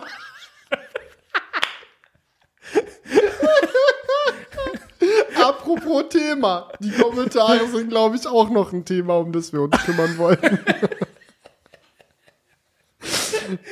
ja, ganz schwierig. Komm, Felix, zünd dir doch mal einen Jay jetzt an. Right now? Ja, zünd dir doch jetzt einfach mal einen an. also, wenn du das bei Elon Musk feierst, dann kannst du eigentlich doch selbst auch durchziehen, oder? Weiß ich jetzt nicht. Ich feiere auch, wie äh, schnell Max Verstappen im Kreis fahren kann, aber ob ich mich jetzt auch hinter eine Formel 1 Lenkrad setzen würde, weiß ich nicht. Da endet es dann eher wie ich bei denk, Mick Schumacher. Ich denke, du bist schon über Nürburgring gefahren, du bist doch schon halb Formel 1 am Start, oder? Das, der Sticker auf deinem ja, Tesla sagt das. aber, ja, der Sticker auf meinem Tesla sagt, dass ich an einem Training teilgenommen habe. Unter Anleitung. es, steht auch, es steht auch drauf. Also sagt es quasi, dass YouTube-Video darüber Also gemacht. eigentlich sagt dieser Sticker, dass du Fahrschüler bist. Ja. Cooler aber Sticker. Auf, aber Fahrschüler auf einer Rennstrecke, was auch etwas ist, I guess. Ja, so ADAC-Fahrtraining mäßig. auf der Nordschleife. Ja. Gut, dann hauen wir das, das, erste Thema raus, äh, den ersten Kommentar, weil wir ja, haben bin, wirklich viele gute bin Kommentare. Ich bin gerade am überlegen, wo ich anfange. Fang einfach oben an, scheißegal. Okay. Wir haben Zeit. Noah Boss hat äh, kommentiert mh, hm, zum Reference Mode. Ich habe aktuell die Beta von iPadOS auf dem Mini-LED iPad Pro drauf. Der Reference Mode kann einfach über die Einstellungen in iPadOS auch ohne externen Monitor oder Mac aktiviert werden. Mir sind drei Unterschiede aufgefallen. Erstens, die Helligkeit ist nicht mehr verstellbar und wirkt relativ dunkel vergleichbar mit ein Drittel Helligkeit des iPads. Zweitens, die Farben wirken im Reference Mode nicht mehr so dynamisch. Ganz leicht. Also zum Beispiel bei Wallpapern stechen hellere oder auffällige Bereiche nicht mehr so hervor. Das sieht man nur im direkten Vergleich, wenn man ganz genau hinschaut und es ist auch nur vergleichbar, wenn man dieselbe und niedrige Helligkeit einstellt. Drittens, im Reference Mode gibt es eine Möglichkeit, das iPad zu kalibrieren. Weißpunkt und Leuchtkraft. Finde ich alles sehr spannend. Wir haben uns ja in der letzten Episode die Frage gestellt, warum brauchen wir den Reference Mode, wenn die iPad-Displays eh toll kalibriert sind. Sind sie scheinbar nicht. Also so wie er es jetzt schildert, wirkt es auf mich so, als ob iPads grundsätzlich Sachen ein bisschen überdramatisiert darstellen, damit es halt mehr poppt und schöner und kräftiger fürs Auge aussieht und das halt im Reference Mode dann zurückgezogen wird und wieder auf einem Mhm. Finde ich aber, finde ich aber gut. Also dann in dem Fall hilfreiches Feature. Ähm, er schreibt noch zum Stage Manager kann ich sagen, dass ich diesen schon seit einem Tag nicht mehr missen wollen würde. Es ist extrem praktisch, gleichzeitig zum Beispiel seine Notizen und Safari aufzuhaben, ohne beiden Programmen nur eine halbe iPad-Seite zu geben. Auch ist es praktisch, dass man im Stage Manager jetzt in Safari surfen kann, in Vollbild und ohne YouTube Premium YouTube-Videos im Hintergrund schauen kann. Nischen-Feature natürlich, aber ja. Also nischig gar nicht. Hm, stimmt. Aber ich glaube, der nächste Kommentar geht auch noch in die Richtung von Creative Tech Reviews. Hm, ich finde es echt schade, dass mit iPad OS 16 keine Pro-Apps dazugekommen sind, aber vielleicht kommt es beim nächsten iPad Pro, weil in den Gerüchten ist von einem 14 Zoll iPad die Rede. Das habe ich auch schon häufiger gehört. Dieses Gerücht, so dass noch ein größeres iPad kommen soll. Es ist ja aktuell ein mhm. größeres Galaxy Tab wieder mal auf den Markt gekommen, dass das Galaxy iPad so. Ja. ja. es gibt neues. Ich weiß nicht genau, wie dieses Gerät Galaxy heißt. Tab S8 Ultra heißt es. Ja, Julian weiß natürlich Bescheid. Ähm, dieses Klar. Ding mit der Samsung-Flüsterer. mit, der, mit der seitlichen Doppelnotch. Äh, und das wurde ja von vielen, zumindest hardware-technisch, Software ist ja immer bei Tablets so ein Ding, war hardware-technisch von vielen sehr gelobt. Tolles Display, scheint für viele Dinge irgendwie super cool zu sein, so ein riesen Tablet zu haben. Und ja, die Gerüchtelage besagt, eventuell iPad auch bald in noch größer. Weiß ich jetzt nicht und ich muss auch ganz ehrlich sagen, ich sehe den Zusammenhang zu den Pro-Apps nicht. Meiner Meinung nach reichen auch die aktuellen Displaygrößen bei iPads vollkommen aus, um Pro-Apps zu rechtfertigen. Also das ja. ist nur weil jetzt ein größeres iPad kommen soll, heißt es nicht, dass jetzt die Zeit für Pro-Apps ist. Die Zeit für Pro-Apps war schon vor drei Jahren, wenn du mich fragst. Also ich muss sagen, ich sehe auch nicht den Anwendungsfall von so großen Tablets. Also ich hatte auch dieses iPad, äh, iPad. Tab Galaxy Tab S8, S8 Ultra. Ultra. Das hatte ich auch schon in der Hand. Und ich dachte mir nur so stressig. Du hast dieses Ding in der Hand und du denkst, äh, es ist einfach nur schwer und du, allein das mit einer Hand festzuhalten und mit der anderen Hand darauf zu agieren, ist super anstrengend. Weil es mhm. einfach so ein riesiges Ding ist, das schwabbelt immer rum und also keine Ahnung, es ist, du hast ja so einen Hebeleffekt, weißt du, du hältst es an der einen Seite fest Stell dir vor, wie du dieses riesen Tablet in der Hand hast, so wobble, wobble. Das musst du eigentlich schon fast also ich irgendwo drauflegen. In der Hand, ich du musst es eigentlich nicht. irgendwo drauflegen. Oder in der Tastatur irgendwie reinsnappen oder so. Dann ist es ja, dann hast da brauchst du aber auch eine ordentliche Tastatur, die das Gewicht hält. Die erste Magic Keyboard fürs neue iPad mit Nummernblock. Ja, weiß ich auch nicht. Also naja. ich kann mir auch nicht vorstellen, dass das Tab S8 Ultra bei Samsung, das wäre jetzt mal interessant, da die Verkaufszahlen am Start zu haben, aber ich kann mir nicht vorstellen, das dass das gut verkauft. Das sowieso nicht gut gehen, aber. Naja, Samsung-Tablets ja, würde ich jetzt nicht unterschätzen. Aber das Tab S8 Plus ist da, glaube ich, der heißere Feger. Ja, zumal es ja auch echt teuer ist, ne? Irgendwie so 1500 Euro oder sowas. Das ja, es war auf jeden Fall weit, weit über 1000, auf jeden Fall, ja. Also das. Da, äh, weißt du was? Das schaue ich jetzt auch nach. So, wir können ja nicht hier mehr so. Äh, warte, wie ist es? Samsung? Ja, Tab aber man, ich würde, ich würde dir ansonsten. 8 Ultra. Entschuldigung. würde ich dir zustimmen, dass das jetzt nicht der Grund sein kann, warum dann die Pro-Apps kommen. Ja, also ich, ich habe es bei Cyberport für 1173 entdeckt, aber der UVP scheint bei 1500 zu liegen. Was bei Samsung nie. Und das heißt, aber, das kann man aber im Umkehrschluss, glaube ich, für einen Indikator sehen, dass es nicht so gut verkauft wird. Ja. Sonst wäre es nicht so im Preis gefallen, oder? Ja. Aber ja, im Endeffekt, das Statement ist, Pro-Apps sind auch so schon längst überfällig, da braucht es kein größeres iPad für um es überfällig zu machen. Ja. Thomas hat geschrieben, das neue MacBook Air mit M2 hat immer noch Thunderbolt 3 anstatt 4. Spannende Info, war mir nicht bewusst. Ebenso kein Wi-Fi 6E sowie kein Bluetooth 5.2. Aktuell ist bereits 5.3 kommend. Der Preis vom alten 2020 M1 MacBook Air wurde im Übrigen im Apple Store Deutschland um 70 Euro erhöht. Also der Preis ist nicht mal gleich geblieben, sondern nach oben gegangen. Hm. Ja, wild. Ja, ich In glaube, alle haben gesagt, dass er gleich geblieben ist, weil er im US-Store gleich geblieben ist und Apple ja immer in der Keynote und so mit den US-Preisen um sich wirft. Und dann denkt man so, ja, ist gleich geblieben, wird auch in Deutschland gleich geblieben sein. Nö. Ja, Inflation lässt grüßen an der Stelle. Ja, nicht im Apple Store kaufen lässt, auch grüßen an der Stelle. Also MacBook Air habe ich auch häufig schon mehrere hundert Euro günstiger dann bei Media. Ja, also gerade bei solchen älteren MacBooks macht das mega Sinn, äh, ja. äh, das woanders zu kaufen. Wenn du jetzt gerade das M MacBook äh, M2 Air dir bestellen willst, was ja noch nicht geht, aber falls es irgendwann mal geht, dann macht da, glaube ich, am Anfang der Unterschied ist noch nicht so groß ausfallen, aber nach ein paar Monaten geht da auf jeden Fall was. Mich würde mal interessieren, ob jetzt auch bei, wenn man das jetzt hier in einem Preisportal mal eingibt, ob es da auch Veränderungen gab. Weil da kannst du ja über längeren Zeitraum den Preis tracken, ob der Aha, da eher hoch Der Idealodon ist. am Start auf einmal. Ich sehe ich seh schon, Julian hat es hier schon offen. Ah, 910 Euro für einen M1 MacBook Air. Ja, aber in der, in der Chromebook-Ausführung. Chrome, in der Chromebook-Ausführung, oh Julian. Ja, aber der Preis ist tendenziell eher gesunken, wenn du jetzt hier mal auf ja. ein Jahr gehst. Also ist jetzt nicht so, dass Aber ich würde auch nicht unterschätzen, wie viele Leute darüber überhaupt nicht nachdenken, sondern das Ding einfach im Apple Store kaufen. Ja, ich glaube, was war das für ein? Nee. Ich glaube schon, dass da viele Leute drüber nachdenken. Hm. Also würde ich jetzt nicht unterschätzen. Das habe ich auch nicht gesagt. Ich habe nicht gesagt, dass, ich nicht, dass das niemand macht. Ich glaube aber, dass mehr Leute, als man vermuten würde, da den Fehler machen, dann einfach bei Apple offiziell den Klick zu machen. Naja, ähm, hier habt ihr es zuerst gehört, Leute. Nicht machen. Gibt's woanders ja. günstiger. So, Lucy hat geschrieben, nochmal zu den 256 Gigabyte. Das werdet ihr jetzt noch häufiger hören, da gab es einige Kommentare. Oh. Ich denke schon, dass es da viele Leute gibt, die nicht so viel Speicher benötigen und trotzdem kein Chromebook haben wollen. Gegen das Chromebook spricht in dem Fall dann, dass alles online ist, was Nutzer mit schlechter Internetverbindung, glaube ich, ziemlich nerven könnte. Man stelle sich mal vor, man ist in der Deutschen Bahn unterwegs zum Beispiel. ähm, gegen es ist auf Chrome OS nicht alles online. Ja. Äh, außerdem hat man dort nicht so eine große Auswahl an Apps etc. Ich persönlich benutze einen PC mit einer 256 GB SSD und einer portablen 1 TB HDD.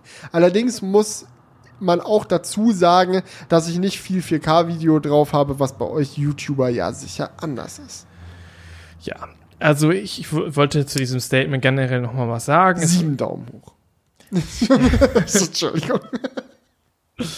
Ja, mach doch mal, mach doch mal mit dem, mach, mach doch mal gerade mit dem Crew-Account. Das würde mich jetzt mal einfach interessieren. Jetzt jetzt mal gerade. Was soll ich machen? Ja, mach mal da auf YouTube gerade eine Umfrage und frag mal, äh, wer diesem Statement zustimmen würde und wer nicht.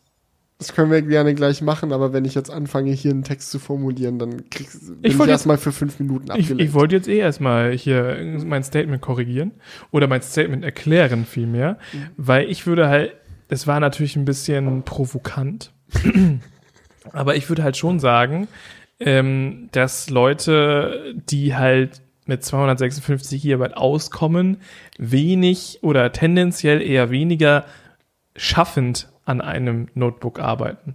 Also, dass sie jetzt irgendwie groß mit Fotos jonglieren oder mit Videodateien arbeiten. Gut, vielleicht im, im äh, hier ähm, IT-Bereich braucht man vielleicht nicht allzu große, obwohl auch da hast du ja, also außer du bist wirklich so im Backend am Programmieren, brauchst du vielleicht nicht so viel Speicherplatz, aber im Frontend dann ja eigentlich auch wieder. Und wenn du jetzt Ahnung. generell App-Programmierer bist? Also ja. wenn du jetzt iOS-Apps programmierst, ja, ich sag ja gerade, es kommt drauf an, ob du Frontend oder Backend machst. Ja. Und im Backend brauchst du wahrscheinlich nicht so viele große Dateien. Aber keine Ahnung. Also, ich glaube, die Kommentare kommen ja auch noch und diesen Workflow habe ich ja auch lange gemacht. Ich habe zum Beispiel lange auf einem äh, MacBook Pro mit 500 GB SSD äh, gearbeitet und ich habe es halt immer so gelöst, wie auch gerade gesagt, mit externen Festplatten oder SSDs. Und natürlich geht das auch, aber das ist halt schon ein nerviger Workflow auf Dauer. Also man kann das, ich habe das jahrelang gemacht, du hast immer deine äh, SSDs in der Tasche und holst sie dann raus und dann fällt mal, dann rutscht dir mal das MacBook ein Stück, dann wird der Kontakt gelöst und dann kannst du nochmal alles neu machen oder so eine Scheiße oder es baumelt halt alle einfach nur nervig irgendwo rum. So ist nicht der Workflow. Also ich habe dann auch irgendwann so gesagt. Schön, das auch mal aus deinem Mund ich. Weiß, so, wissen, Felix hat jahrelang habe ich mich drüber lustig gemacht, dass Julia da immer die SSD, SSDs dran baumeln hatte und so.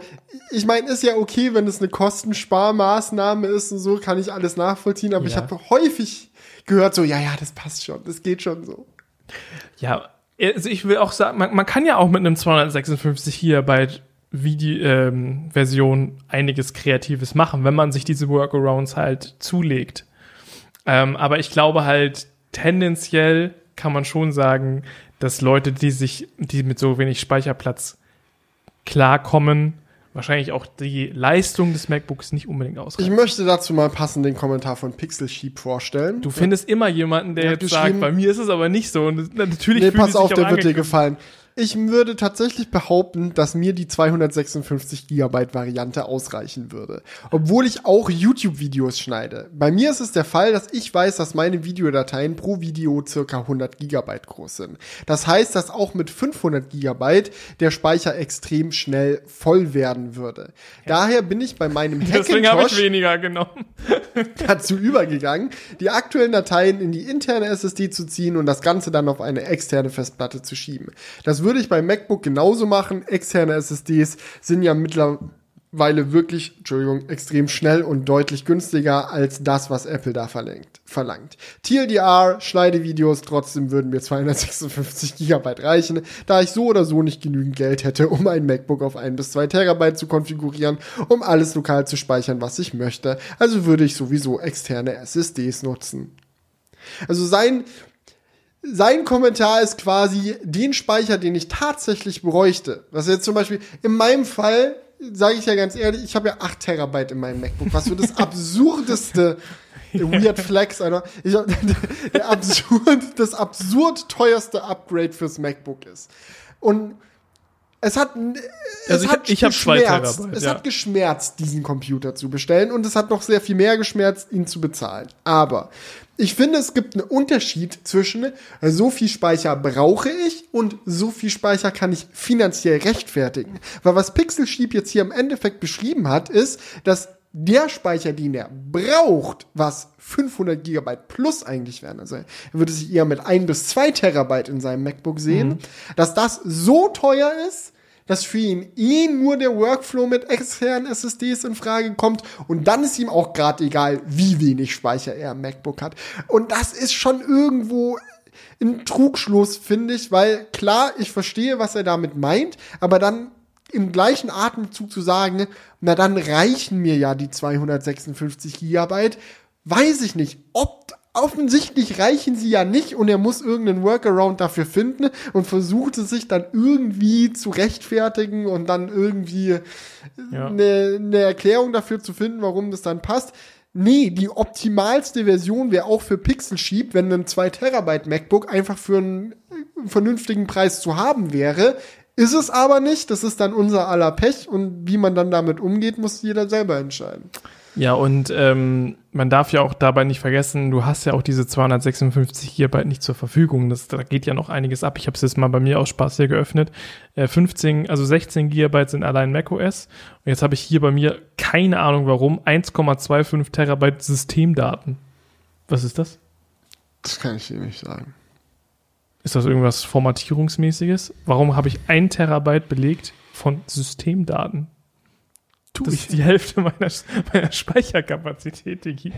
Das weiß ich nicht. Ich glaube aber, dass es, also da sagt da, er jetzt da, auch da, irgendwo Videos. Es wird ja auch ganz viel Final Cut Projekte und so. Wahrscheinlich sind das einfach irgendwie so Dateien im Finder und so, keine Ahnung. Aber Dokumente zum Beispiel ist ja wieder einzeln hier aufge. Das kann unmöglich sein, Bro. Du hast doch ein paar Final Cut Projekte. Du kannst mir ja. nicht erzählen, dass die dann zu diesen Nee, nee, das muss da, das die Final Cut, aber da muss ja auch noch was anderes mit in die Systemdaten einfließen. Ja, hast du einen Ordner, wo alle deine Videoprojekte drin sind? Ja. Also alle deine Final Cut Mediatheken kannst du ja mal im Finder Rechtsklick drauf machen und gucken, wie groß dieser Ordner ist. Ja, gibt da noch einen besseren Weg sogar. Okay, ich bin gespannt. Du kannst hier auf äh, Festplatten verwalten drücken und dann zeigt dir das so an in so einem. Mhm. Mhm. Okay.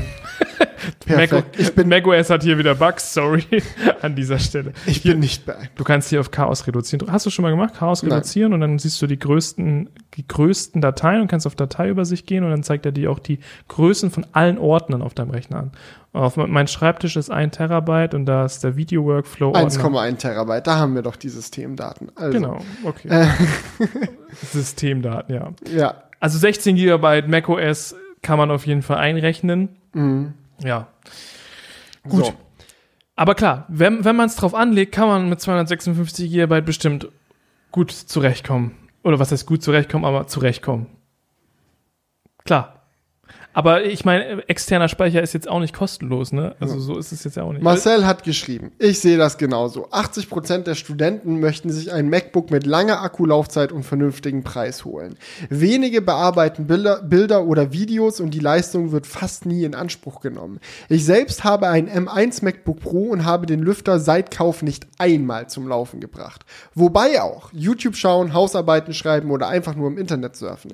Keine der Sachen benötigt Unmengen an Speicher. Speicherplatz oder einen M2. Wenn man dann den Unterschied zwischen MacBook Air inklusive Studentenrabatt und Pro vergleicht, macht es seltenst Sinn, sich für das teurere zu entscheiden. Vor allem, wenn man den M1 mit den Intel-Prozessoren aus 2019 vergleicht. Man kann auch überwöhnt werden und trotzdem über die Preise beschweren. Ich persönlich bin der Meinung, dass das günstigste M1 MacBook mit der niedrigsten Konfiguration auch in einem Jahr noch ein gutes Preis-Leistungsniveau hat.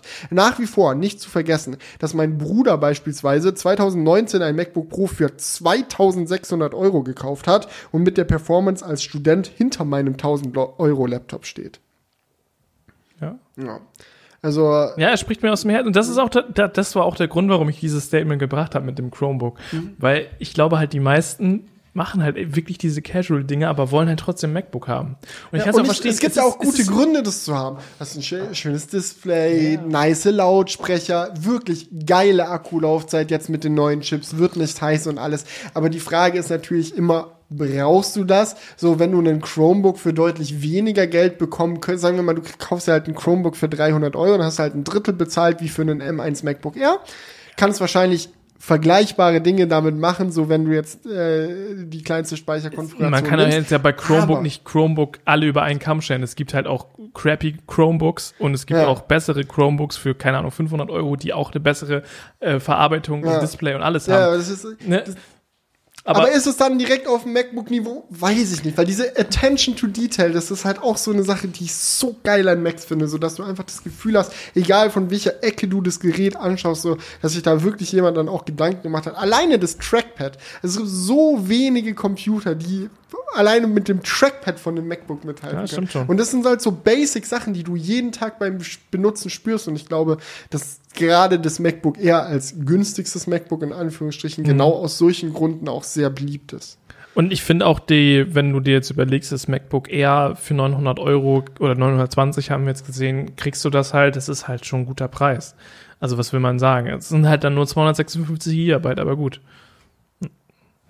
Hören wir, mal, hören wir mal mit dem Thema auf. Es führt uns zu nichts. So, das ist einfach, es war einfach ein provokanter Joke von mir. Also, was, was soll's? Marco hat geschrieben, dafür brauche ich Xcode, Visual Studio und Final Cut für seine Sachen, aber die großen Dateien nutzt er trotzdem nicht. Also nur als Beispiel für Sachen, aber das hatten wir auch schon. Mhm. Äh, programmieren, dies, das. Ähm, gut, ich kicke jetzt hier einfach noch mal ein paar Kommentare raus. Ich glaube, die Luft ist auch ein bisschen, bisschen raus langsam. Aber ich habe noch ähm, hier einen sehr spannenden Kommentar von Novalight. Er hat geschrieben, äh, was ist eure Meinung dazu, dass immer noch kein 15 Zoll MacBook Air vorgestellt wurde? Welche Gründe könnt ihr euch vorstellen? Liegt es daran, dass Apple glaubt, die Nachfrage nicht bedienen zu können und es äh, aufgrund der derzeitigen Marktsituation daher schlichtweg Unsinn ist? Oder wollen sie ihren Pro-Modellen keine Konkurrenz machen, da sie glauben, dass es diese Modelle obsolet machen würde? Statement dazu bitte. Ja, da, mich würde dazu mal eine Sache kurz äh, interessieren. Was einen 15 Zoll MacBook Pro kostet, das fängt, glaube ich, bei 2600 oder so. Ich meine, das 15 Zoll gibt es ja gar nicht mehr. 16 Zoll meine ich.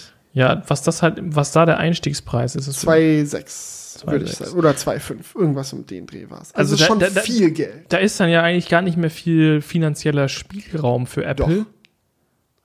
Ich ja. glaube, Apple hätte, würde einen riesigen Markt finden für ein M2 MacBook Air 15 Zoll, was bei 2000 Euro liegt. Gehen wir jetzt hier auf 16 Zoll. Was kostet da die günstigste Config? Die kostet. Ja, 2,7. Ja. Wenn du jetzt, schau mal, du könntest das 15 Zoll MacBook Air 500 Euro teurer machen, mhm. als das 13 Zoll Gerät. Damit würdest du als Apple deutlich mehr Geld mit dem Gerät direkt machen, weil es nicht 500 Euro mehr kostet, so ein größeres Gerät zu bauen, aber es einen Mehrwert bietet, für den die Leute dann bereit sind, 500 Euro mehr zu zahlen. aber du bist halt immer noch 750 Euro vom günstigsten 16 Zoll MacBook Und es wird auch die Akkulaufzeit noch mal besser machen. Ja, und 750 Euro sind ein Haufen Asche, was du dir davon alles kaufen kannst. Da waren auch ein paar Kommentare, ich glaube, ich hatte auch einen gescreenshottet, aber ich sag's jetzt einfach mal so, die dann auch meinten, weil wir ja dann auch drüber geredet haben, ja, der Sprung zum 14 Zoll sind dann nur noch 200 Euro. Das sagt sich so leicht, wenn man eh über größere Beträge spricht, aber 200 Euro sind 200 Euro. Das ist so, ja, habe ich jetzt noch AirPods oder habe ich sie nicht? oder zahle ich äh, meine halbe Monatsmiete dann einmal damit. Oder was weiß ich, 200 Euro ist so viel. Da kannst du so viel mitmachen. Gut, Gut, wir sagen jetzt so halbe Monatsmiete. Also schön wär's. Man sieht ja jetzt hier zum Beispiel der, der das MacBook Air M2 kostet ja jetzt zum Beispiel dann mit, ich sag mal hier der realistischeren Konfiguration mit 512 GB Speicher 1,8 in der 13 Zoll mhm. Variante, ja. So und da müsste ja schon noch mal ordentlich was draufgeschlagen werden. Also ich weiß nicht, ob wir uns dann da bei 2000 dann sehen mit dem 15 Zoller. Mach's 2200, lohnt sich immer noch. Du siehst ja zum Beispiel zwischen 14 Zoll und, und 16 Zoll ja. ist der Preisunterschied. Und was du auch nicht Euro. vergessen darfst, da gab es auch mehrere Kommentare zu und ich hatte es ja auch im letzten Crewcast schon erwähnt, die 14 und 16 Zoll MacBook Pros werden ebenfalls teurer werden. Du vergleichst gerade den Preis eines bereits den neuen Marktsituationen und Inflation angepassten Produkt mit einem Produkt, das davor gelauncht wurde. Apple wird jetzt nicht einfach so für die äh, 14 und 16 Zoll MacBook Pros random irgendwann die Preise heben, aber wenn dann der Zeitpunkt kommt, wo das 14 Zoll und 16 Zoll MacBook Pro mit dem M2 Pro und M2 Max ausgestattet wird, kannst du mit Sicherheit davon ausgehen, dass diese Geräte nicht zu demselben Preis verfügbar sein werden, zu dem jetzt die M1 Pro und M1 Max Geräte verfügbar sind. Und dann hast du wieder einen größeren Raum, wo auch ein 15 Zoll MacBook Air rein kann. Das stimmt, das stimmt. Ja, also es wäre wär natürlich schon spannend, aber im Endeffekt hast du dann halt auch wieder hast du auch wieder die Situation, zumindest in der jetzigen Situation, dass dieses Gerät dann einfach nicht so, also dass es immer diesen Moment gibt, dass du dir denkst, so das 16 Zoller Pro hat dann schon doch noch mal viel mehr Anschlüsse. ja, alles. aber ist halt, also selbst wenn es nur 500 Euro mehr sind, 500 Euro sind ein Haufen Asche und es sagt sich dann immer so leicht, ja, dann noch mal 25 Prozent im Preis drauf, who cares, aber es sind halt 500 Euro. So, und nicht jeder hat diese 500 Euro extra, zumal ja auch ein MacBook Air dann seine Vorzüge hat. So, das brauche ich dir ja nicht sagen, dieses 16 Zoll MacBook Pro ist nicht der leichteste Laptop auf diesem Planeten. So ein dickes voll Aluminiumgehäuse mit einem 100 Kilowattstunden Akku gute Kilowattstunden. Ja, moin, auf Tesla Model S angelehnt.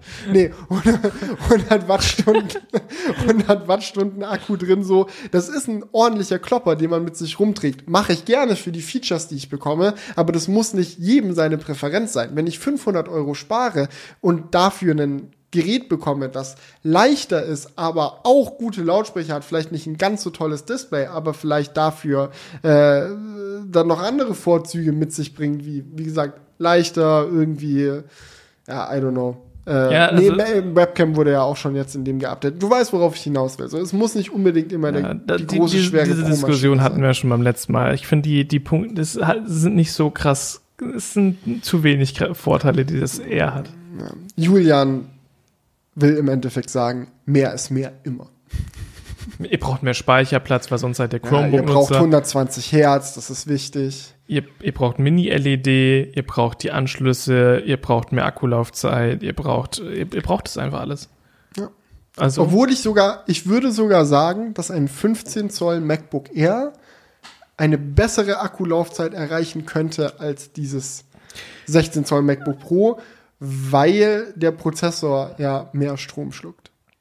Ja. Also natürlich in vielen Dingen auch nicht, aber generell, wenn man ihn ausreizt, dann ja, es könnte auf jeden Fall sehr interessant in puncto Akkulaufzeit sein, weil du ja auch dann nicht nur das Display vergrößert hättest, sondern auch den Body. Mhm. Einfach mehr Platz und die Technik ist ja die gleiche, also hättest du ergo viel mehr Platz für Akku was bedeutet, dass dieses MacBook Air 15 Zoll akkutechnisch ein ziemliches Monster sein könnte. Aber gut, es sind alles ungelegte Eier. Wir haben keinen 15 Zoll MacBook Air. Laut Gerüchten soll aber vielleicht eins kommen. Ich freue mich. Diese Gerüchte gibt es schon so lange. Ja, nee, die haben wir schon so lange drüber gesprochen. Ist, dieses Mal hat es langsam ein bisschen mehr Hand und Fuß. Und was, weiß nicht, ob du das mitbekommen hast. 12 Zoll MacBook soll eventuell auch zurückkommen. Und das soll dann auch in dem neuen Design kommen? Ja, das ist dann ein neues Gerät 12 Zoll groß, also kleiner als Und das was MacBook ist dann da für ein, für ein Prozessor drin? Ming Chi Kuo hat, glaube ich, gesagt, oder Mark Gurman, ich weiß nicht, irgendein großer Leaker, der scheinbar komplett seinen Verstand verloren hat, dass er dann in M2 Pro und M2 Max drin steckt, wo ich sage, niemals. Aber ich würde sagen M2 oder M3. Aber soll das dann auch schmaler sein nochmal? Das ist, kannst du nicht dich an das Ma- 12 Zoll Mac, wir hatten ja, Ja, schon mal ein 12 Zoll, ja, ist so genau, genau so ein Gerät, nur dieses Mal mit Apple Silicon, also funktioniert, dieses Mal so, dass das Konzept auch wirklich funktioniert. Aber Weil das war ja das Problem letztes Mal, dass man gesagt hat, ja, kein Okay, Lüfter aber wir haben ja- und wir haben bla, ja- und dann ist es halt die ganze Zeit überhitzt. Aber wir haben ja jetzt schon einen äh, MacBook, was, was keine verbesserte Akkulaufzeit hat. Und wenn das nochmal dünner werden soll und den gleichen Prozessor drin hat, dann, dann muss ja vor allem an der Akkulaufzeit mega gesacrificed werden. Ja, und? Also jetzt mal ganz ehrlich, du machst ein neues Gerät, das Mhm. als günstigstes neues dann ganz unten im MacBook-Lineup sitzen wird, als kleinstes neues MacBook. Ja, und dann ist es So, okay, ja. Und dann machst du, ja, du darfst nie vergessen, ich habe das Gefühl auch generell, weil dann viele so, oh ja, M2, so enttäuschend, was nur 30% mehr GPU-Leistung. Habt ihr alle vergessen, dass die Leistung erst vor zwei Jahren verachtfacht wurde?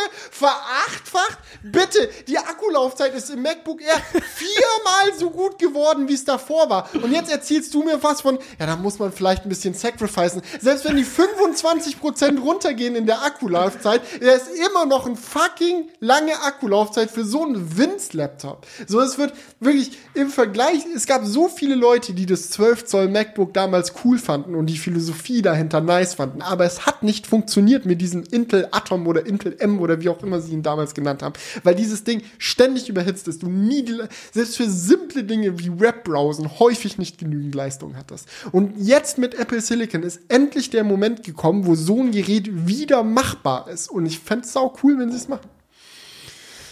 Ja, das, das, okay, du hast hast mich schon überzeugt. Ganz ehrlich, jetzt haltet mal die Löffel still. es ist doch voll geil, was Apple gemacht hat. Da können die, da können die auch mal ein schlechteres Und Produkt Elon bauen. Musk ist der geilste. Und das kommt dann mit Wollte ich auch noch mal 128, sagen. mit 128 Gigabyte kommt es dann. Nein, bitte nicht. Weil es muss ja auch irgendwo, es ist dann ja auch günstiger, es muss dann ja, wo sollen sie sonst die Abstriche machen?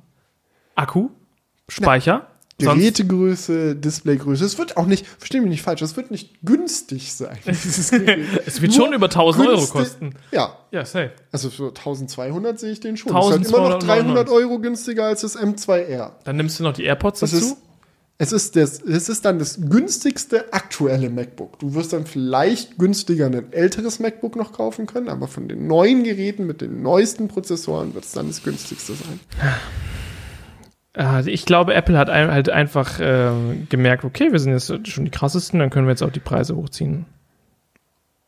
Ja, und sie können ja auch. Das ist ja wirklich genau das, das ist ja genau das wie bei Tesla. Sie sind ausverkauft und solange jedes Gerät, was in Foxconn vom Fließband fällt, direkt seinen Weg zum Kunden äh, findet, der bereit ist, den Preis, der auf der Webseite steht, einfach an Apple zu überweisen, funktioniert das Business anscheinend hervorragend. Und so aus rein kapitalistischer Sicht gibt es keinen Grund, die Preise zu senken, solange du wirklich jedes Gerät, was du herstellst, sofort verkauft wird. Gut finde ich das Aber als Kunde natürlich nicht. Ich wünsche mir in einer Welt, wo man für 800 Euro einen MacBook kaufen kann und es eine Lieferzeit von einer Woche hat. Aber da sind wir leider Aber ich denke, Apple ist doch gar nicht so ein kapitalistischer Konzern. Doch. Sind, sind die nicht immer so, so, Die sind so nur dem Geld hinterher. Dadurch sind sie zum reichsten Konzern der Welt geworden. wollen, ist das nicht eigentlich eine Firma, die ein Enabler ist, wie sich das so schön nennt? Die die Leute mit dem ausstattet. Kannst ja beides sein. Muss ich, so, die sind doch diese, dieser soziale Konzern, der für Gleichgerechtigkeit, was, was war jetzt mit gleich? Für Gerechtigkeit, für Mhm. soziale Chancen und für all das einsteht. Deswegen gibt's ja auch den 100 Euro Education-Rabatt. Dieser Education-Rabatt, der ist einfach Leute ins Ökosystem ziehen und fesseln. Das so ist, viele das Leute ist der Edu früher zu der Zeit, wo Apple für diesen Education-Rabatt noch nicht mal irgendwelche äh, Uni-Ausweise oder so geprüft hatte. Da konntest du wirklich, wenn du, äh, du konntest einfach auf apple äh, store.apple.com slash de slash edu gehen und einfach für 100 Euro günstiger MacBooks bestellen. Musstest du nichts angeben, nichts machen. Ich kenne so viele Leute, die das gemacht haben, aber mittlerweile ist das vorbei. Tja, Da müssen, ihr könnt euch ja einfach mal irgendwo einschreiben. Ja, wenn nicht Education. Wer ist denn nicht Education? Wir bilden uns doch alle fort im Internet. Ich meine, es ist jetzt nicht so eine große Hürde, sich irgendwo für einen Studiengang einzuschreiben. Oder? Kann, sich, kann, kann, kann, sich lohnen, wenn du dir eine große Config holen willst. also, ich weiß nicht, musst du halt was suchen, wo es nicht so hohe Semesterbeiträge gibt. Und dann. Und dann wirst du zum Apple-Dealer des Vertrauens. Was glaubst du, wie Mediamarkt an die MacBook erst kommen, die dann bei Idealo für 1000 Euro drinstehen? Die haben sich auch nur bei der Uni eingeschrieben und dann sehr viele MacBooks bestellt. Ich frage mich, warum Apple diesen ganzen Hokuspokus noch macht mit Mediamarkt und so weiter, wenn die eh alles loswerden. Warum, warum gehen sie da doch in den Handel rein? Was soll das? Macht Tesla ja auch ich nicht. Ich habe keine Ahnung. Tesla wird jetzt ja auch nicht anfangen, irgendwelchen Händlern, Autohändlern irgendwelche. Nee, aber trotzdem kannst du einen Tesla bei anderen Leuten kaufen als bei Tesla. Das sind dann Gebrauchtfahrzeuge. Ja gut, aber das ist ja bei Apple nicht so. Die, die vom Mediamarkt haben ja, das ist ja schon direkt äh, eine, eine Händler-Hersteller-Beziehung. Ja. Na, I don't know. Vielleicht sind, sind einfach auch die Händler bereit, mit geringeren Gewinnmargen zu leben. Bestimmt, bestimmt, ja. Das ist halt so ein Ding, du willst es halt im Mediamarkt haben, das gehört halt dazu. Ja. Da kann ich mir gut vorstellen, dass da die Margen geringer sind. Ja. Aber vielleicht gibt es ja, gibt's ja Mediamarkt-Insider hier, die uns mal über die Margen aufklären können. Ja, aber gut, ich würde sagen, machen wir den Sack ja, zu. Vielen Dank fürs geworden, Zuhören, Leute. War ein saulustiger Crewcast. Also muss man ganz ehrlich sagen, so Eigenlob stinkt eigentlich Nee, ich meine jetzt, danke Julian für diese Kein fantastische, Problem. lustige, unterhaltsame Unterhaltung. Ja. Ähm, Nochmal der Appell an alle Trucker da draußen alle Fragen, die wir gestellt haben, bitte gerne in den Kommentaren beantworten. Dann können wir im nächsten Crewcast drauf eingehen. Ich bin echt gespannt. Also diese kürzeren Trucks, was hat's damit Ich habe mich das auch tatsächlich schon mehrfach gefragt. Und dann war es mir aber nie wichtig genug, irgendwie da mal eine Recherche anzustellen. Und auch jetzt fragen wir lieber die Zuhörer. Ja, komm, jetzt wo wir die Leute gefragt haben, da, dann da Ich bin mir sicher, dass das wir von unseren treuen Zuschauern mehr spannende Insights bekommen werden als von einer Google-Suche. Ja. Und es ist vor allem äh, dann auch spannend für den nächsten Crewcast, weil, es, weil wir es dann kann, vorlesen können. Ich kann mich auch noch genau daran erinnern, dass wir auch beim letzten Live-Crewcast wieder auch einige Trucker getroffen hatten, die unseren Podcast hören. Oh ja. Und falls ihr noch dabei seid und noch nicht vor Langeweile abgeschaltet habt, erlöst uns von unserer Unwissenheit und äh, erleuchtet uns bitte gerne in den Kommentaren. Danke. Genau. Und äh, unter dem Motto und würde ich sagen, und jetzt geht's zum Ende. Danke zum Ende an dieses Podcasts. für die Unterstützung. Vielen Dank. ciao. ciao. ciao. Wake up, honey, I made you breakfast. Fresh coffee and bagels, too. A new day is waiting for us. We got lots of fun stuff to do. Let's go to the zoo and feed the monkeys. I can lend them your baseball cap. Let's make the day a barrel of fun. Growing up is just a trap. Don't it seem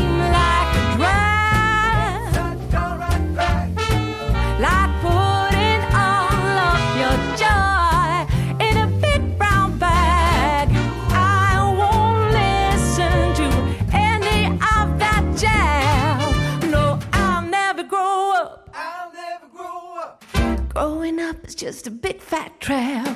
I take pride in never working a day. Can't see the use of it anyway. Who can think I'm such a load of crap? Growing up is just a trap.